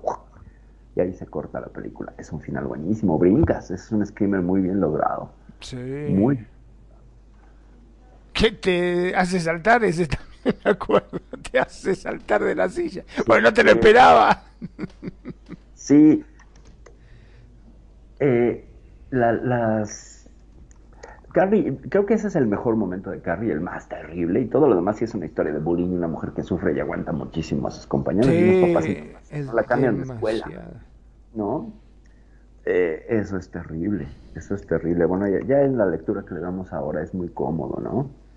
Eh, ya, ya, ya, darle esa lectura a estas, a estas cosas, estos, en su momento fue muy buena, en su momento causó, y era, fue taquillera, pues al grado que todavía sigue siendo referente cultural Carrie, Claro. ¿cómo no? Sobre todo la, la, la escena del- de la graduación, ¿no? Cuando, cuando es bañada en... Porque era lo que te vendía el tráiler, ella bañada en sangre, ¿no? Y decías, ay, ¿a quién mató? No, se la echaron encima. Pobre piba, sí. uh. Tráiler me vendió otra cosa. Sí, ahí Encima, sobre todo eh, en esas fiestas que son tan importantes para los chicos, porque Sí. en todas partes del mundo es igual, me imagino, eh, en la cual se ponen sus mejores ropas y quieren lucirse y quieren verse hermosísimo y quieren ser todo el rey y la reina de la fiesta y estos desgraciados le tiraron, la bañaron en sangre de cerdo. No, no. Sí. Eh, fue mucho, era demasiado, la verdad que sí, fue demasiado eso. eh, Bárbara que, que hace que hacen las películas, sobre todo en este, en este caso de, de. Pero yo sé que voy a decir algo que está mal, ¿no? Pero en, en esa parte cuando le tiraron la sangre, yo creo que no sé si a mí solo me pasó, pero de mátalos a todos, hijo de puta, la mierda. Para vengarte, claro, claro, ya que lo tienes. Y ya para acabar, estamos en el filo del, del, del, del final del programa. Muchas gracias por la presencia y por todo. Vamos a dar una lista rapidísima de no eres fan del terror si no has visto alguna de estas películas. Y las voy a nombrar y me dicen si sí o si no. Onibaba del 64. No, no. Ma- Los ojos sin rostro. La semilla del diablo. Es así. Sí, es así. La noche de los muertos vivientes. Sí. Es la que tapa el género de los zombies. Zombie. ¿no? El exorcista del 73, pero por supuesto. La matanza de Texas o de, Chains, de Texas Chainsaw Massacre. Sí. También es con Leatherface, un asesino terrible. La profecía, uff, yo lo pondré Oh, en mis top terrible. películas. Sobre todo toda la historia detrás. Las colinas tienen ojos. No. Esa es terrible, habla sobre el canibalismo. Wow. Suspiria es una película italiana de Dario Argento que es buenísima. Hay un, hay un, un director italiano que se llama Mario Bava que maneja este terror psicológico y tiene una película que se llama La Gota. Y toda la película gira alrededor de una gota de agua que está cayendo hasta que te desesperas. Si la pueden ver, véanla. Es más terror psicológico que terror de lo que ves, pero ah, Mario Bava es la onda, es una cosa impresionante. Mirá vos, no. Yo me acuerdo que había una tortura, ¿no? Que le hacían que lo sentaban ahí y le mandaban una gotita en la cabeza, tic, tic, tic, tic, en la cabeza, que yo calculo que no, podían dormir, dice que lo volvía loco eso. Ok, Tony nos dice que no, no, no, sí, sí, sí, sí, sí, no, ok. Entonces no ha visto, la- bueno, la que sigue es Zombie del 78, de George A. Romero, es como la segunda. Casi nadie la ha visto, así que si dicen que no, pues no hay problema. La noche de Halloween o Halloween con Michael Sí, Myers. eso sí. La- Eh, Fantasma del 79. Scream Ahorita- también te faltó. Ah, sí, ahorita vamos a Scream, por supuesto. Que aunque es un género comedia, buh. Es comedia, sí, es más comedia que otra La cosa. niebla, Fog, de 1900. Uh, ese es que terrible también. de otro sí. maestro del terror, John Carpenter. Eh, El Resplandor de 1980, imperdible, imperdible. John, Johnny is here, ¿no? Johnny be good, o, o here is Johnny, ¿no? Esa es la frase. Viernes 13, que pues bueno, es la, la de- la de Jason, ¿no? Alguna de la saga de Jason. Al final de la escalera de 1980, ¿no la han visto? Es una película canadiense. Eh, Aullidos. Ah, cómo no. Aullidos. Sí, sí, de Aullidos, lobo. No hemos hablado de hombres lobo aquí. Eh, hay otro que se llama Caníbal Feroz, que es una película italiana de Umberto Lenzi. Sí, con Jack Nicholson, cómo no. Posesión Infernal. Esta es una joya, porque es The Night of the, of the Living Dead, en su traducción original, eh, eh, que es esta película de serie B. Uy, cómo no, con Bruce Campbell. Te voy a dar la referencia, a lo mejor si la has tenido. Es un tipo que se corta la mano y se pone una, una motosierra en la mano y empieza a matar zombies. Él- Sí, sí, sí, ahora sí. esa es clásica de, de- de estos. El hombre lobo americano en París, también un clásico. Sí. También clásico. Poltergeist, que ya la mencionamos, por supuesto, del 82, la 1, porque esa sí fue la que trascendió eh, para todos lados. La cosa del 82 con, con Ay. Me encantó esa la cosa, qué miedo, porque se transformaba en cualquier cosa, ese perro que era Sí. primero. ¿Cómo no? Esa entidad espacial, sí, de Gore, ¿cómo no? Eh, Pesadilla en Elm Street en el 84, claro que sí. Noche de Miedo, Fright Night, yo la Sí. pondría, yo la pondría en, en mi top 5. Esta película de Tom Holland es una joya. Acuérdense de esa escena del vampiro que es el hermano que le toca la ventana. Ah, ya se me pusieron los pelos de punta. Es impresionante, Fright Night. Es, y además es una película que te pasaban en la, en la tele. En la tele, sí, sí, yo la vi en la tele. Ajá, ajá. Una película que te pasaban en la televisión para, para, eh, como de estas, eh, se llaman permanencia voluntaria aquí en México.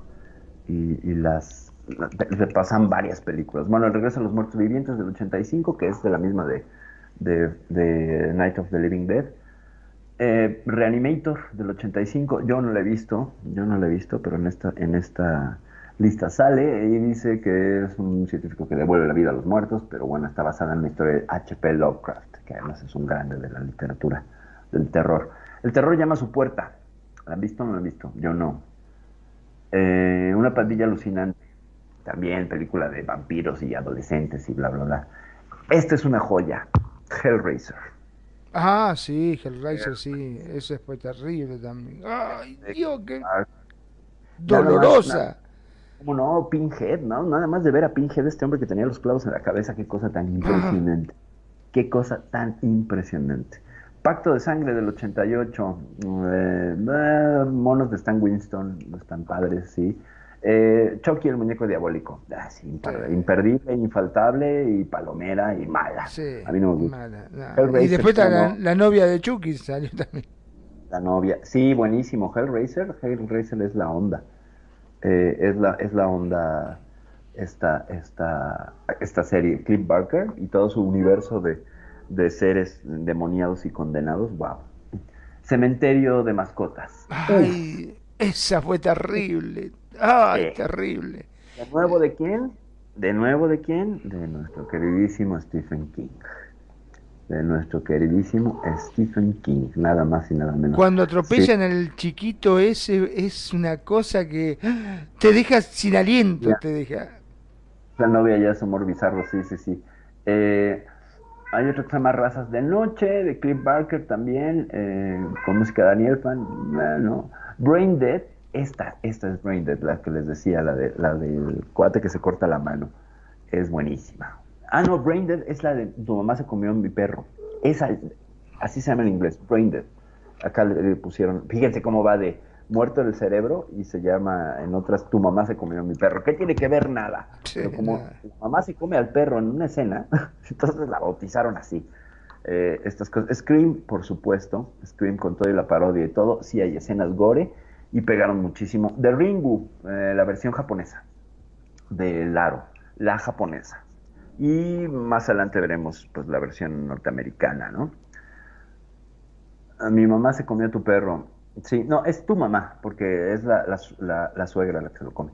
El proyecto de la bruja de Blair, claro, un clásico imperdible del found footage, este, de este cine de me lo encontré, y entonces este, este, este como documento encontrado le da una cierta veracidad, y como no tiene, y está en tiempo, en, en- en una toma plano secuencia, uy, lo hace bárbaro, ¿no? El espinazo del diablo, ¿cómo no? ¿Cómo no? El espinazo del diablo es una verdadera maravilla eh, de, Guillermo del Toro. Más de una vez tuve que subir a consolar a mi hija porque se imaginaba este personaje que se ponía los ojos en las manos y soñaba que la perseguía y tuve que ir a, este, a consolarla y a decirle que, eh, no pasaba nada. Sí, la dejó traumada mi hija esta, esta serie, esta película de- del espinazo del diablo que sucede en España, por cierto. Eh, la maldición del 2002, pues bueno, es la que- donde sale esta, esta película es japonesa. Primero hicieron en Japón y luego hicieron su versión, que es acá la serie de la maldición en Estados Unidos. Dos hermanas del 2003, si pueden verla, es una película coreana, maldita sea, te da un miedo terrible. So, la de este hombre que encerraba gente y lo obligaba a mutilarse y a matar, si se acuerdan. So, por supuesto. Eh, The Descent, esa es otra. Eh, al interior, tampoco la he visto. El orfanato de 2007, si pueden, véanla. Es una joya del miedo, del susto y de la cosa.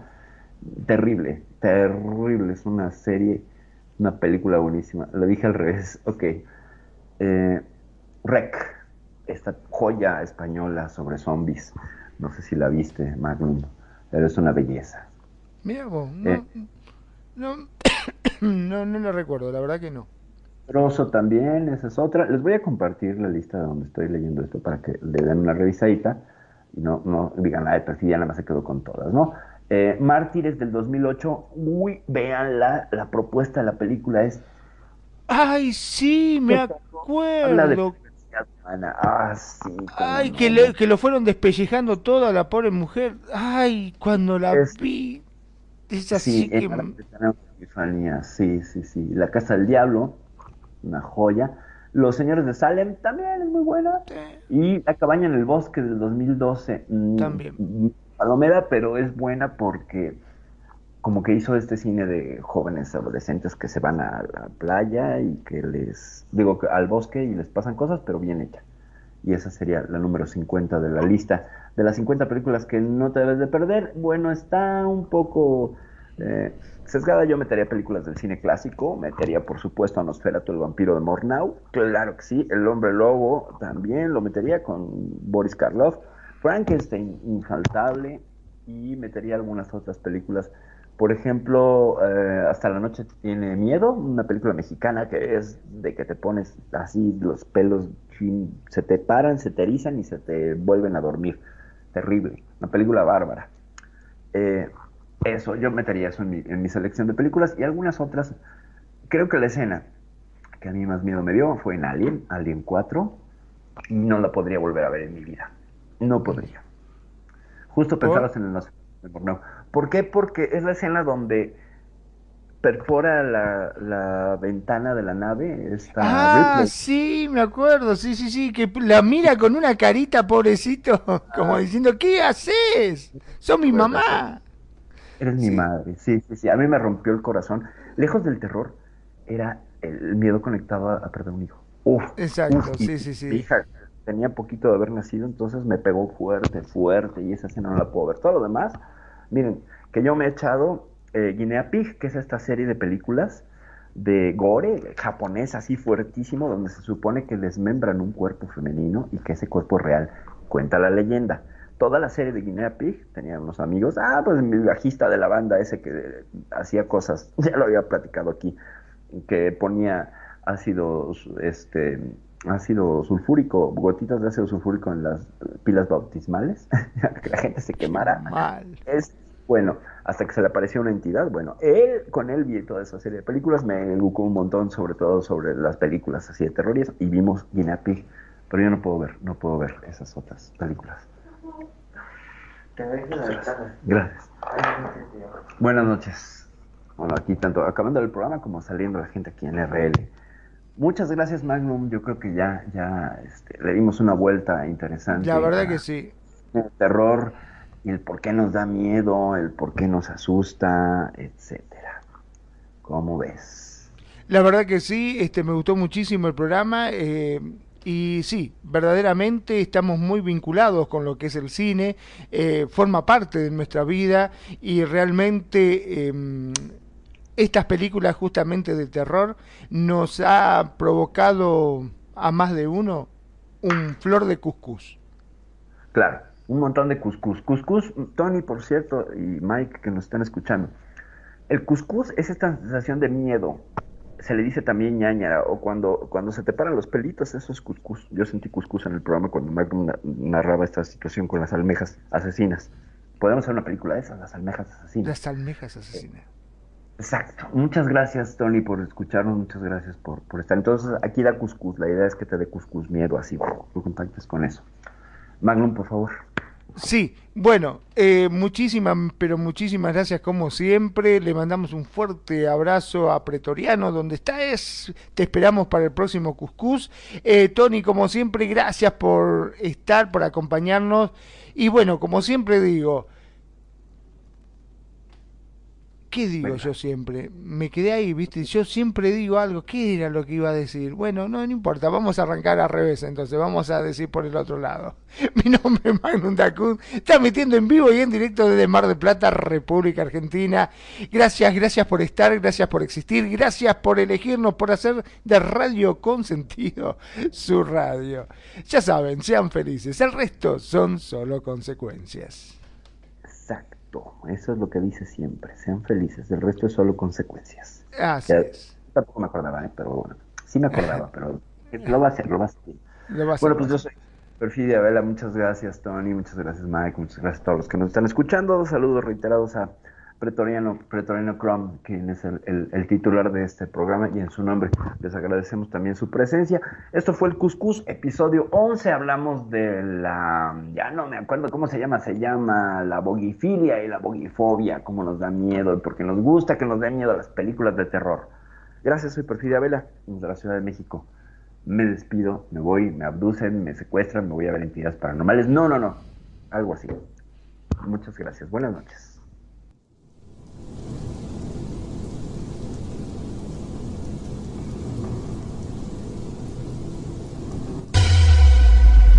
La buena música. Solo la puedes escuchar por aquí. Radio Consentido, consintiendo tus sueños. Tu mejor opción en radio por Second Life.